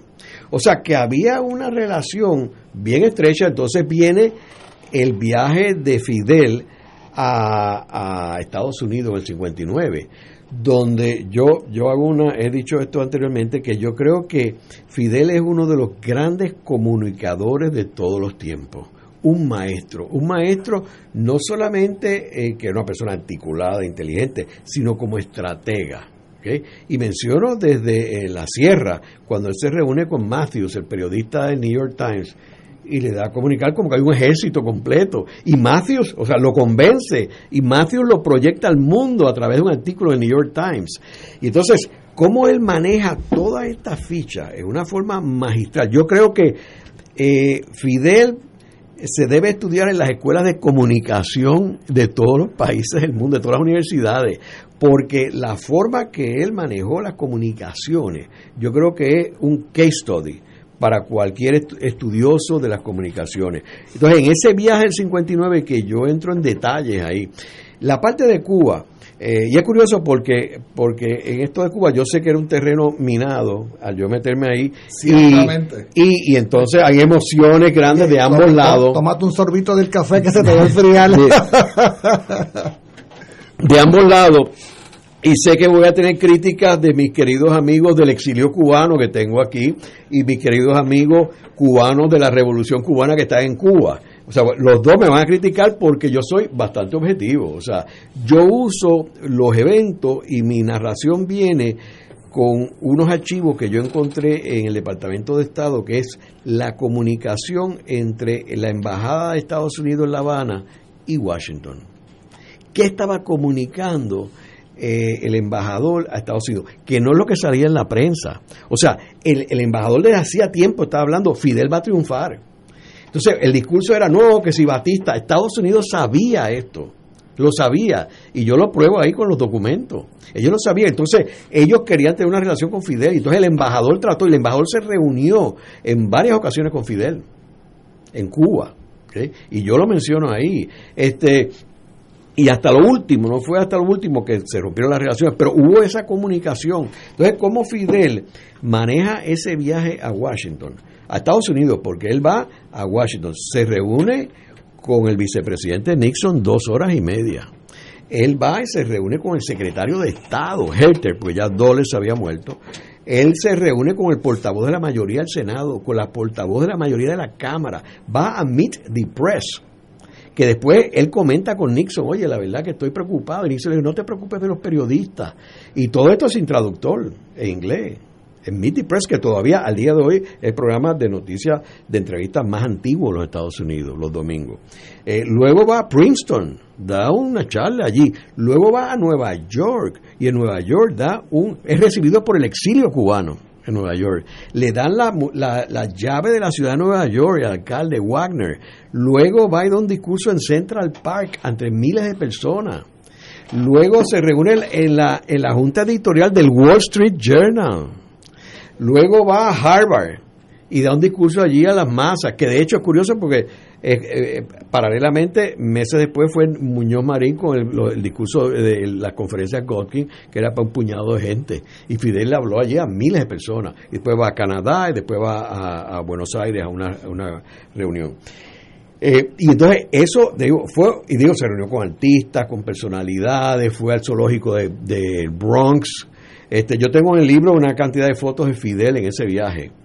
Este, y entonces, todo esto, pues uno tiene que verlo y qué es lo que sucede después, la relación con Muñoz, la relación de, Trujillo, que ahí también es fabuloso porque Trujillo, obviamente era enemigo de él y él era enemigo de Trujillo, fue un dictador, malvado, etcétera. Sin embargo, al final del libro, yo te hablo cuando Trujillo entra en una en un derrotero terrible y este Estados Unidos ya había roto las relaciones con República Dominicana y viene Trujillo y la respuesta a esto es que establece una, una, unas relaciones con la Unión Soviética y después termina estableciendo unas relaciones con el gobierno de Fidel Castro y Che Guevara en una en un meeting habla de nuestro nuevo amigo Rafael Leónidas Trujillo. Wow. Y ese fue, ese fue, en mi opinión, lo que cerró el capítulo con Estados Unidos, porque el, el National Security Council se hablaba de liquidar a Trujillo y, y, el gobierno no quería, etcétera. Y, y, ese discurso de Che Guevara, en mi opinión, fue cuando Estados Unidos dijo, le dijo a la CIA, ustedes breguen con eso. Ya nosotros no vamos a intervenir más. Y este, eh, por unas cuestiones técnicas, las armas que había enviado la CIA no llegaron, pues no, Estados Unidos no tenía embajada en República Dominicana, estaba en, en, una de las otras embajadas y no llegó a los personajes que mataron y asesinaron a Trujillo, ellos consiguieron las armas de otra forma. Pero todo, todo esto, esto parece como una novela, pero, pero en realidad no es una novela, son hechos históricos. Y en este libro yo trato de, de narrarlo, Ignacio, y no sé si tuviste esa reacción como, como una historia, como un relato sí. de lo que está pasando, porque yo creo que la historia y los historiadores, quizás debido a que yo estuve tantos años en el mundo de las comunicaciones, pues tengo un, enfoque distinto, que es que tú tienes que capturar a los lectores, tú tienes que conseguir, no darle datos por darle datos ni fechas, yo mismo no me recuerdo la mayoría de las fechas porque no, no, no me interesan los números que no sean las fechas importantes, ¿verdad? Eh, y creo que hay un elemento de que tú tienes que capturar al lector, eh, y Barbara Tuchman, que es una de mis, de mis heroínas en términos de historiadora, este, eh, tú tienes que narrar la historia que capture a la gente y tener unos personajes, porque es como una novela sin ser una novela. Y los personajes son Eisenhower, este eh, Muñoz Marín, Fidel Castro. Eh, Fidel Castro, Rafael Leónidas Trujillo, y hay un elenco secundario que están los hermanos Doles, que yo le dedico un capítulo, que son espectaculares. Habla de la United Fruit Company. Eso, los muchachos. Eso, la CIA, eh, Francisco Franco, que yo hablo de Francisco sí. Franco, este, A. Fortas, que era el procónsul de Puerto Rico. O sea, hay un elenco secundario de que, que, que son fascinantes. Te, te, tengo una pregunta. Yo te conocí cuando estaba en el mundo de la publicidad, que fuiste muy extremadamente triunfante. ¿Cómo hiciste esa, ese cambio de ese mundo pragmático de salir en los periódicos, etcétera, de anunciar pasta de dientes X, lo que sea, a un historiador profundo? ¿Cómo, cómo? Eso no es fácil, me imagino que emocionalmente para ti. ¿Cómo fue? Pues fíjate, no fue tan difícil porque mi gran pasión era la historia. Ah, okay. Y siempre lo fue. Ya, ya, estabas orientado. Siempre lo fue. La, la, historia, las artes, las humanidades, este, la música. Eh, así que eso estaba bien ahí. Eso armonizó muy bien con, con, el mundo de la publicidad, porque la publicidad, publicidad tiene que ver mucho con la cuestión creativa. Así que eso funcionó muy bien. Luego la historia, como tú sabes, yo tuve que ver con la cuestión política sí. en términos de campaña, este, y, y, eso pues tenía que ver un poco con la historia. Y llegó el momento donde pues la firma que yo había fundado, etcétera, fue adquirida por un conglomerado, etcétera. Entonces yo me quedé un tiempo, entonces dije, bueno, este es mi tiempo de yo, yo irme a lo que yo quiero hacer. ¿okay? Y entonces yo decido ir a la escuela otra vez. y me voy a la escuela y entonces me pongo a estudiar y hago un doctorado en historia. Este, y empecé desde haber sido Master of the Universe a ser un mero estudiante. Este, y fue un proceso bien, bien complicado, porque obviamente yo no, yo no tenía 30 años cuando hice esto. Este, y fue un proceso, y yo diría, de, de si, si coge 50 años, 30 años estuve en el mundo de las comunicaciones y 20 llevo en el mundo de la historia. Eh, así que ha sido un proceso eh, bien interesante. Una segunda vida. Pregunta, todos estos hechos históricos que tú mencionas aquí, como dije ahorita, desde el mundo en ese momento, ¿cómo tú adquieres esa información? ¿Tú vas a, a una biblioteca o por bueno, la computadora? ¿Cómo, ¿Cómo tú te enteras de todo lo que estaba pasando en ese momento en Puerto Rico? En, digo, en el mundo. Bueno, lo primero que tú tienes que hacer, recuerda, este libro yo menciono que, que fue un proceso de, de, fue un proceso de la pandemia. Yo estaba dando clases en Estados Unidos y entonces, este, de momento, de viajar toda la semana a Estados Unidos, a encontrarme en mi casa, que no podía salir ni, a, ni a culebra, ni a culebra. este, así que eh, ahí es que descubro, eh, yo había originalmente el libro de Truman era Truman Eisenhower, así que tenía toda la investigación que había hecho en la biblioteca de Abilene, Kansas, donde está la, la biblioteca presidencial de Eisenhower, Eisenhower. más el National Archives en Washington. Así que yo tenía todo eso en, en caja en casa y la y la y la fuente secundaria yo la tenía también en casa que la había comprado en eBay tú sabes a peso esos libros viejos. Eh, así que todo eso lo tenía y entonces hago el bosquejo hago el bosquejo. Entonces del bosquejo tú empiezas a buscar qué fuentes tú necesitas para respaldar la historia. Este, entonces, obviamente, sigues leyendo, sigues leyendo la fuente secundaria que te va dando información adicional. Este, y vas armando, armando todo el, el- el proyecto. Eh, es un proceso, no es que tú vayas a un sitio. Por ejemplo, los archivos de, de la correspondencia entre, Truji- entre Washington y La Habana, y después lo busqué sobre Santo Domingo y Washington. Eh, eso estaba en Internet, este, disponible. Office of the Historian, Departamento de Estado. Eh, así que esto esto es como, como un detective. Detective, sí. Un detective o la comay, como yo le digo a la gente. que entonces tú empiezas a buscar todos los detalles, entonces buscas de una cosa, entonces aparece otra cosa, entonces aparece otra cosa. Entonces otras personas, por ejemplo, Jorge Rodríguez Beruf, que, que yo te diría es el presidente de la de la Academia eh, puertorriqueña de la historia y es una persona eh, me ayudó extremadamente con lo de Cuba porque Jorge es cubano este y va mucho a Santo Domingo o sea conocía todo lo de Trujillo y había hecho programas conmigo sobre Trujillo y este y tenemos en Voces de la Cultura varias entrevistas de Jorge así que eh, todo esto fue un proceso este y un proceso que, que yo creo que el producto yo me siento bien orgulloso de ese producto Oye, una, una pregunta de, de seguimiento de lo que te preguntaba antes sobre el, el, el ELA antes y después del triunfo de la Revolución Cubana, el socialismo antes y después. Tú mencionabas de cómo eh, Luis Muñoz Marín en un momento dado era simpatizante ¿no? del proceso que se estaba dando en Cuba y junto con él figuras pues como Morales Carrión o Rafael Picó, presumo que quizá también Moscoso formaría parte de ese grupo. Y es interesante porque luego, eh, sobre todo a partir del año 61, los vas a ver a estos personajes precisamente asumiendo un rol muy protagónico contra la revolución cubana, al extremo de que Teodoro Moscoso termina de director ejecutivo de la Alianza para el Progreso y que cuando le preguntaban a los funcionarios de la, de la administración Kennedy cuál era el modelo a seguir para enfrentar a Cuba y el socialismo, se hablaba del muy exitoso Estado Libre Asociado de Puerto Rico. O sea que eh, eh, es evidente ¿no? de que hay una transformación cualitativa del rol del ELA a nivel del Caribe. ¿no? Ya, ya no es un asunto estrictamente de Puerto Rico internamente, sino Puerto Rico como una pieza de la, de la geopolítica caribeña estadounidense, ¿verdad? Bueno, yo menciono en el libro, eh, por ejemplo, estas, este, este acercamiento de Muñoz a, Fidel.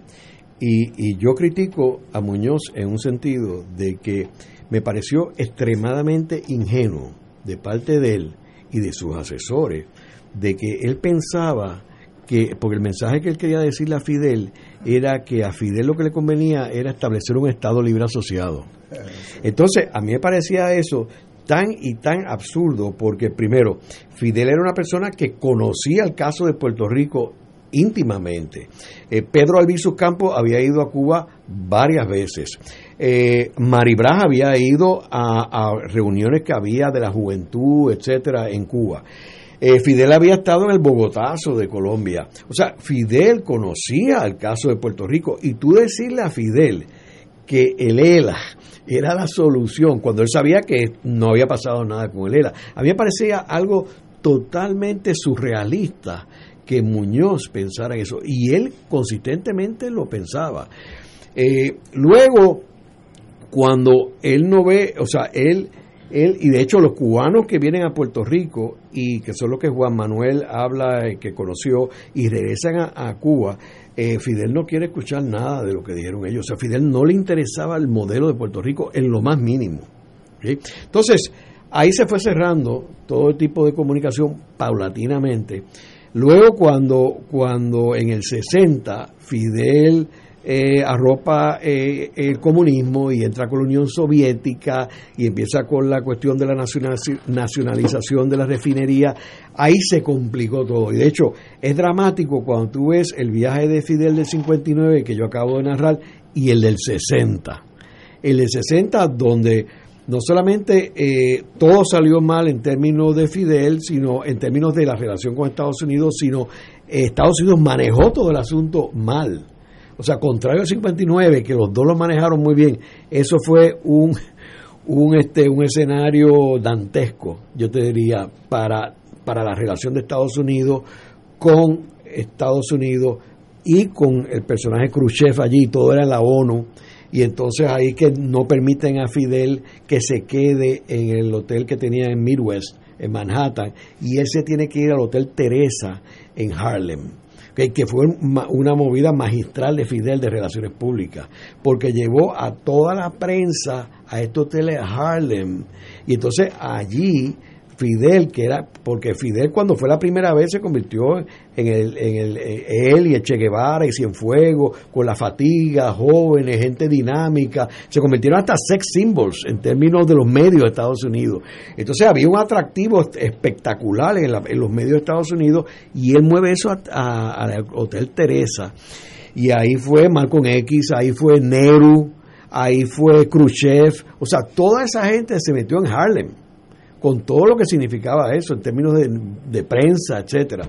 Y eso fue espectacular. Entonces Estados Unidos comete el error que por un tecnicismo de que había una deuda con los Estados Unidos y Cuba y le nacionaliza el avión que llevó a la delegación cubana a Nueva York, en el aeropuerto Kennedy. Se lo nacionaliza. No era Kennedy en aquel tiempo, era la Guardia.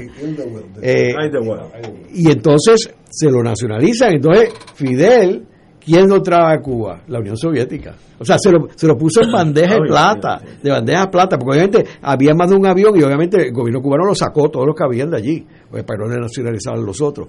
O sea, todo es, toda esa historia que está en el libro narrada, este, fascinante. es fascinante, tú lo habrás leído, ¿verdad? Este, así que, ahora, eh, hay un detalle, eh, Julio, que es que todo eso va escalando pero lo que tú estás hablando no está en este libro, pero lo que tú estás hablando es ya después del 61, porque ahí donde se complica la cosa con la invasión de Bahía Cochino eh, o Playa Girón y después lo de los misiles en el 62. Y entonces ya ahí Puerto Rico se convierte en la ficha de los Estados Unidos en el ajedrez geopolítico versus Cuba con la Unión Soviética.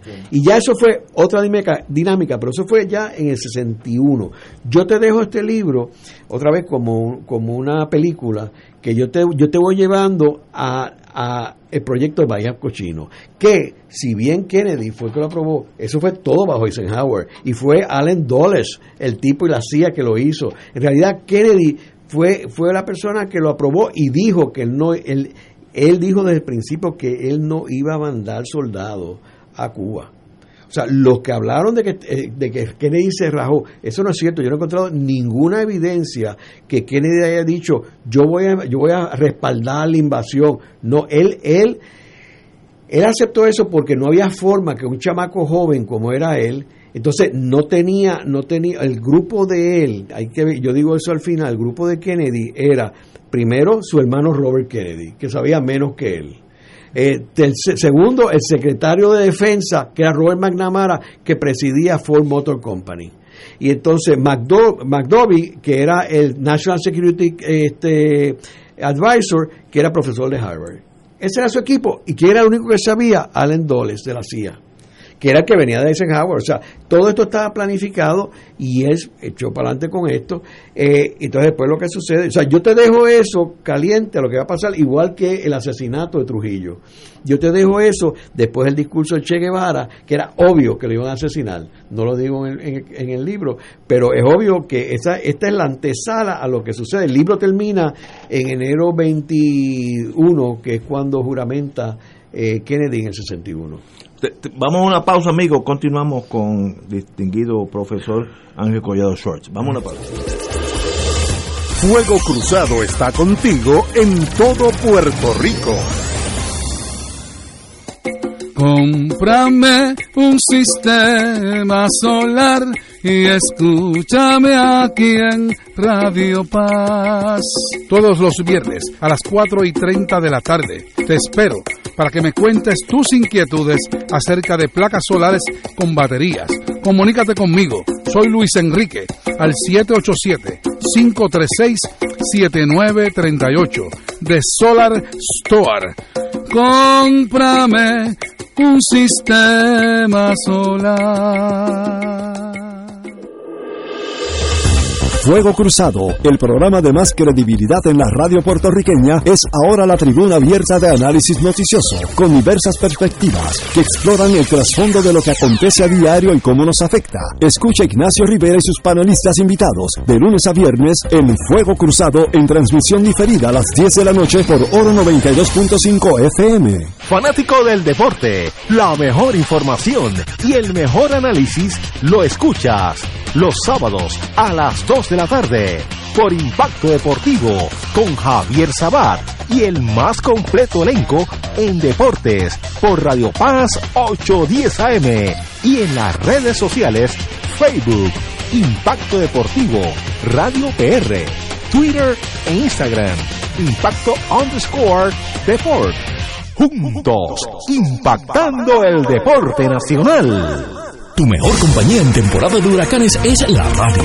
En específico, Oro 92.5 FM, la excelencia musical y Radio Paz 810, donde ser mejor es posible.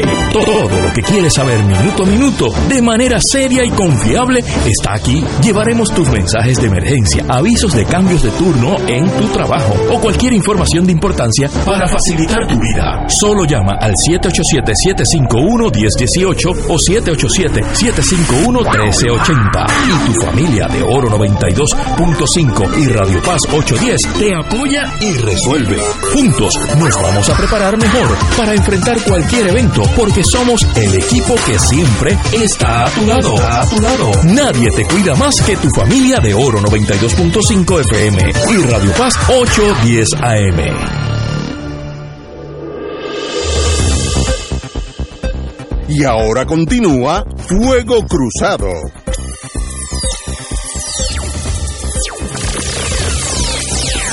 Regresamos, amigos y amigas, a Fuego Cruzado. Bueno, compañeros, este libro es de, extraordinario. Eh, ¿Cómo se siente uno haber creado una obra de, de, tal importancia? ¿Cómo, ¿Cómo, cuando tú te vas de noche a la cama, obviamente con un buen coñac, en el caso mío. ¿Cómo uno se siente haber accomplished esto, esta, esta labor histórica?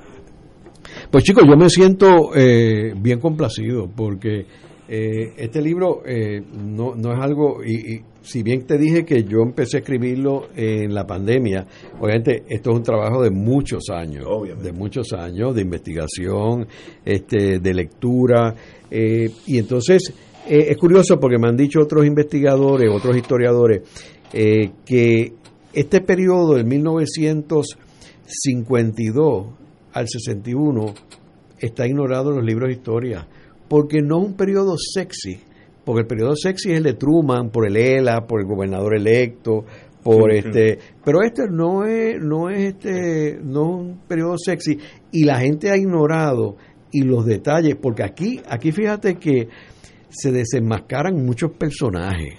O sea, y muchos personajes quedan en una posición terrible para la historia. Por ejemplo, este, los hermanos Doles, eh, yo los responsabilizo ahí, y de hecho estoy ansioso por, por eh, traducir este libro al inglés, porque en este libro eh, yo, yo los emplazo a ellos y los ataco que son las personas responsables de la guerra de Vietnam. Y lo pruebo ahí lo sí. pruebo ahí. No fueron, ellos fueron los, ellos orquestaron para que Estados Unidos se metiera en la guerra eh, de Vietnam y fastidiar a Ho Chi Minh, que era un héroe nacional allí en Vietnam. Eh, un personaje espectacular que quería tener siempre una relación con sí, los Estados Unidos. Quiso, ¿okay? trató de tener una buena relación. Y, y, ese emplazamiento, yo nunca, no lo había leído en ningún libro, ¿viste? Eh, y eso creo que es uno de los puntos más interesantes, no para Puerto Rico, pero creo que para Estados Unidos y el desenmascarar estos dos personajes que han sido desenmascarados porque eh, Dulles, que es el nombre del aeropuerto de Washington, fíjate que cuando se va a inaugurar el aeropuerto, Kennedy es presidente y ya está empezando a salir la, las cuestiones siniestras y malvadas de estos personajes y corruptas, y corruptas, altamente corruptas. Eh, y, y, y hasta cierto punto fueron traidores de Estados Unidos. Yo pruebo ahí con los nazis, después de los nazis y con los intereses particulares de ellos económicos como United Fruit Company para darle el golpe de Estado a Arbenz en Guatemala y en Irán con las firmas petroleras que eran clientes de ellos.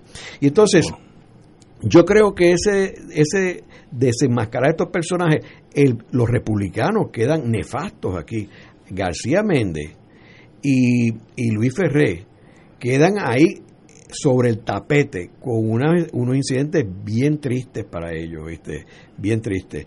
Eh, otra persona que queda este, eh, muy bien parada, fíjate aquí, es Richard Nixon y la relación con Muñoz Marín. Los escenarios de ahí, de los, episodios que yo hablo de Richard Nixon, lo pone a él en otro contexto histórico durante este periodo, no, no después, pero durante este periodo.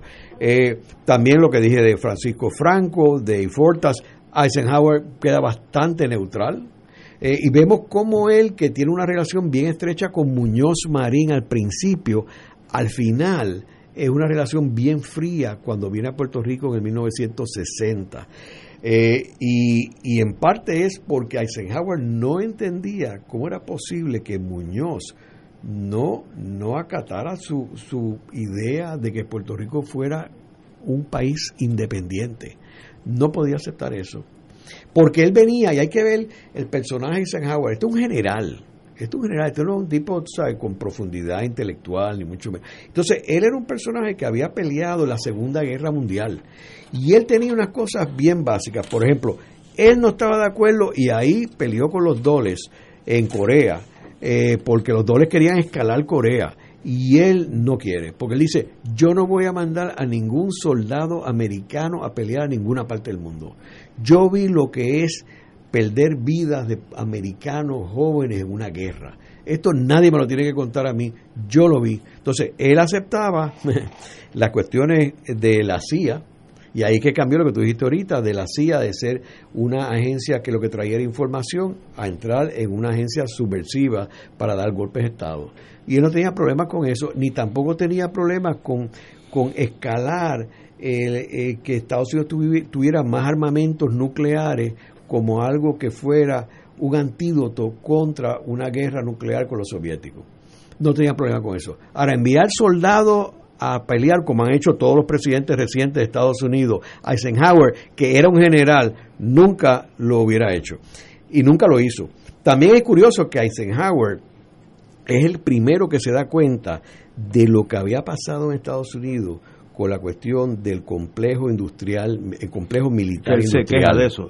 Se- Eh, y yo lo menciono al final porque creo que eso es bien significativo. Y, es significativo que haya sido un general de cinco estrellas y haya dicho eso. Que es curioso porque el equivalente de él fue George Washington, que era un general también, y él cuando termina su presidencia a los ocho años dice al país, Estados Unidos no debe meterse en ninguna de las guerras de Europa. Debemos concentrarnos en nuestra cosa aquí, local. Olvídate de Europa, porque Europa está siempre peleando uno con otro y no debemos meternos en esto. Este habla, cuidado con el complejo militar industrial, que él se dio cuenta que bajo su administración había comenzado. Y él se da cuenta de ese monstruo y alerta al país. Y ese es el último mensaje que él da antes de terminar su presidencia, que es un mensaje que se puede ver en YouTube, cualquier persona interesada. Y es curioso que la tumba de Eisenhower no está en Gettysburg, está en la biblioteca de él en Kansas. Y encima de la tumba hay un, hay un mármol gigantesco que tiene la cita del complejo militar industrial Increíble. que luego eh, Juan Bosch escribe un libro que yo lo uso en mis clases en la universidad, que es Pentagonismo. Que Pentagonismo es, es una forma eh, magistral que, que Bosch eh, eh, publicó eh, y está en inglés, yo lo uso en mis cursos en, en Estados Unidos en inglés, donde narra esto mismo, profundiza este pensamiento de Eisenhower. Curioso que Eisenhower es el que le inspira a Bosch a este libro. Entonces, todo esto, estos personajes, yo creo que es importante verlo eh, y, y- y- y yo lo que presento ahí son hechos, porque yo soy historiador, o sea, yo no Sí, estoy aquí no ni juzgando a Luis Ferrea, quien yo conocí, simpatizaba muchísimo con él, García Méndez nunca lo conocí, pero, pero eh, no, no estoy entrando en mis opiniones personales de los personajes, sino sino quiénes eran. Muñoz no queda bien en el libro, también no queda bien. Eh, Fernó Cern queda muy bien en el libro, pues Cern, y, y, y tuvo sus peleas con Muñoz y cómo, cómo a Fernó Cern trataron de la derecha del Partido Popular de sacarlo, de que no fuera candidato comisionado residente eh, en los últimos eh, cuatrenios. Y vemos los personajes de derecha, que es algo que después continuó en escala, escalando bajo eh, el gobierno de Sánchez Vilella, que yo tengo un programa ahora que, que, cubro ese tema. Eh, personajes como Teodoro Moscoso, como Jaime Benítez, como Son Luis Descarte, como Rafael Picó, eh, que fueron personajes bastante fuertes, conservadores de extrema derecha, versus, y fue un problema que Muñoz tuvo con lo de la, la- y yo lo planteo en el libro, de la propuesta de independencia de Eisenhower. Estos personajes se oponían tenazmente a ir esa ruta. Tenías otros personajes que sí simpatizaban con la idea de Eisenhower, que eran Fernó Cern, Morales Carrión, Ramos Antonini, eh, Sánchez Vilella. Esa gente simpatizaba con esto. Y Muñoz estaba en el medio. Y Muñoz acabó, pues, no tomando carta en el asunto, acabó terminando, eh, acabó eh, ru- en- lacerando su relación con Eisenhower, como se vio en su viaje a Puerto Rico en 1900. Eso no fue un viaje, fue unas escalas que hizo en Aguadilla Sí, escalas, sí. en el 60. Wow, extraordinario. Eh, con ese bagaje histórico, ¿cómo tú ves? Ahora, para adelante es más difícil que, que estudiar la historia. ¿Cómo tú ves Puerto Rico hoy en día mirando hacia el futuro? Si vas a escribir un libro de historia de aquí a 10 años, ¿qué, qué escribirías? Bueno, yo ahora estoy trabajando ya en el libro de Kennedy, que es la secuela de este, de los tres años de Kennedy, 61-63. Yo te diría que hay un tema que, que es increíble que los políticos ignoran. Si tú lees el libro de Truman y Eisenhower, te das cuenta que el que está detrás de toda la todo lo que está pasando en Puerto Rico es un gobierno permanente que se llama gobierno permanente, se llama eh, Invisible Government, Donald Trump le llama Deep State. Eh, y es este gobierno que corre los Estados Unidos. Y este gobierno está dominado por el Departamento de Defensa, Departamento del el aparato de inteligencia y el Departamento de Estado. Esto domina lo que está pasando en Estados Unidos. Este gobierno permanente que llegó a su punto culminante, yo menciono aquí en el libro el gobierno de Eisenhower y nunca ha vuelto a tener ese poder en la Casa Blanca porque Eisenhower era el Departamento de Defensa eh, y los hermanos Dulles dominaban Estado y inteligencia. Eso no había pasado antes ni ha vuelto a pasar. Eh, el futuro de Puerto Rico está en, un, en que Puerto Rico entienda eso, tenga un liderato que entienda eso y, y establezca una, una conversación con ese gobierno permanente para resolverlo. Ese gobierno permanente se encarga del Congreso, ese gobierno se, Sí. permanente se encarga de los votos en Puerto Rico, ese gobierno, eh, toda esa otra ficha. Entonces nosotros nos dedicamos a las cosas pequeñas, al Congreso. O sea, Pelosi, Schumer, ellos son aves de paso. Eh, Schumer tiene setenta y pico de años, Pelosi tiene 82 años, Trump tiene och- setenta y pico de años, Biden tiene 79 años. Entonces nosotros nos dedicamos todo el tiempo a estos personajes y eso no es. O sea, el gobierno permanente es permanente. ¿ok? Eh, no es como la unión permanente. El gobierno permanente es gobierno permanente. Entonces, yo creo que el futuro de Puerto Rico está en, en, en esa, establecer esa relación con el gobierno permanente, buscando cuáles son los mejores intereses de ambas partes. Que es obvio que no es la estadidad, es obvio que el, el Estado Libre Asociado, colonia, lo desenmascararon. Esto es una colonia y el que tenga dudas, eh, eh, pregúntele a Nidia Velázquez. O sea, esto, esto se acabó. Es obvio que Puerto Rico está destinado hacia una soberanía en estrecha asociación con Estados Unidos y con el resto del mundo. Cuando digo Estados Unidos, no es exclusivo del mundo, con Europa, con este, ah, China, con todo el mundo. Y entonces, mientras no haya un liderato en Puerto Rico que entienda esto, que llegue al poder y decida establecer una relación con el gobierno permanente, continuaremos siendo the happy colonials. Como decía Juan Manuel García Palacio. Ángel Collado Schwartz, de verdad un privilegio estar contigo. Y te digo, el libro más interesante sobre la historia de Puerto Rico en torno a, esos años de, la formación del, del, partido del Estado Libre Asociado, el más interesante que he leído en mi vida. Así que te felicito mucho, sinceramente, un privilegio que estés aquí con nosotros. Gracias, gracias por la invitación. Señores, tenemos que irnos. Hasta mañana, amigos.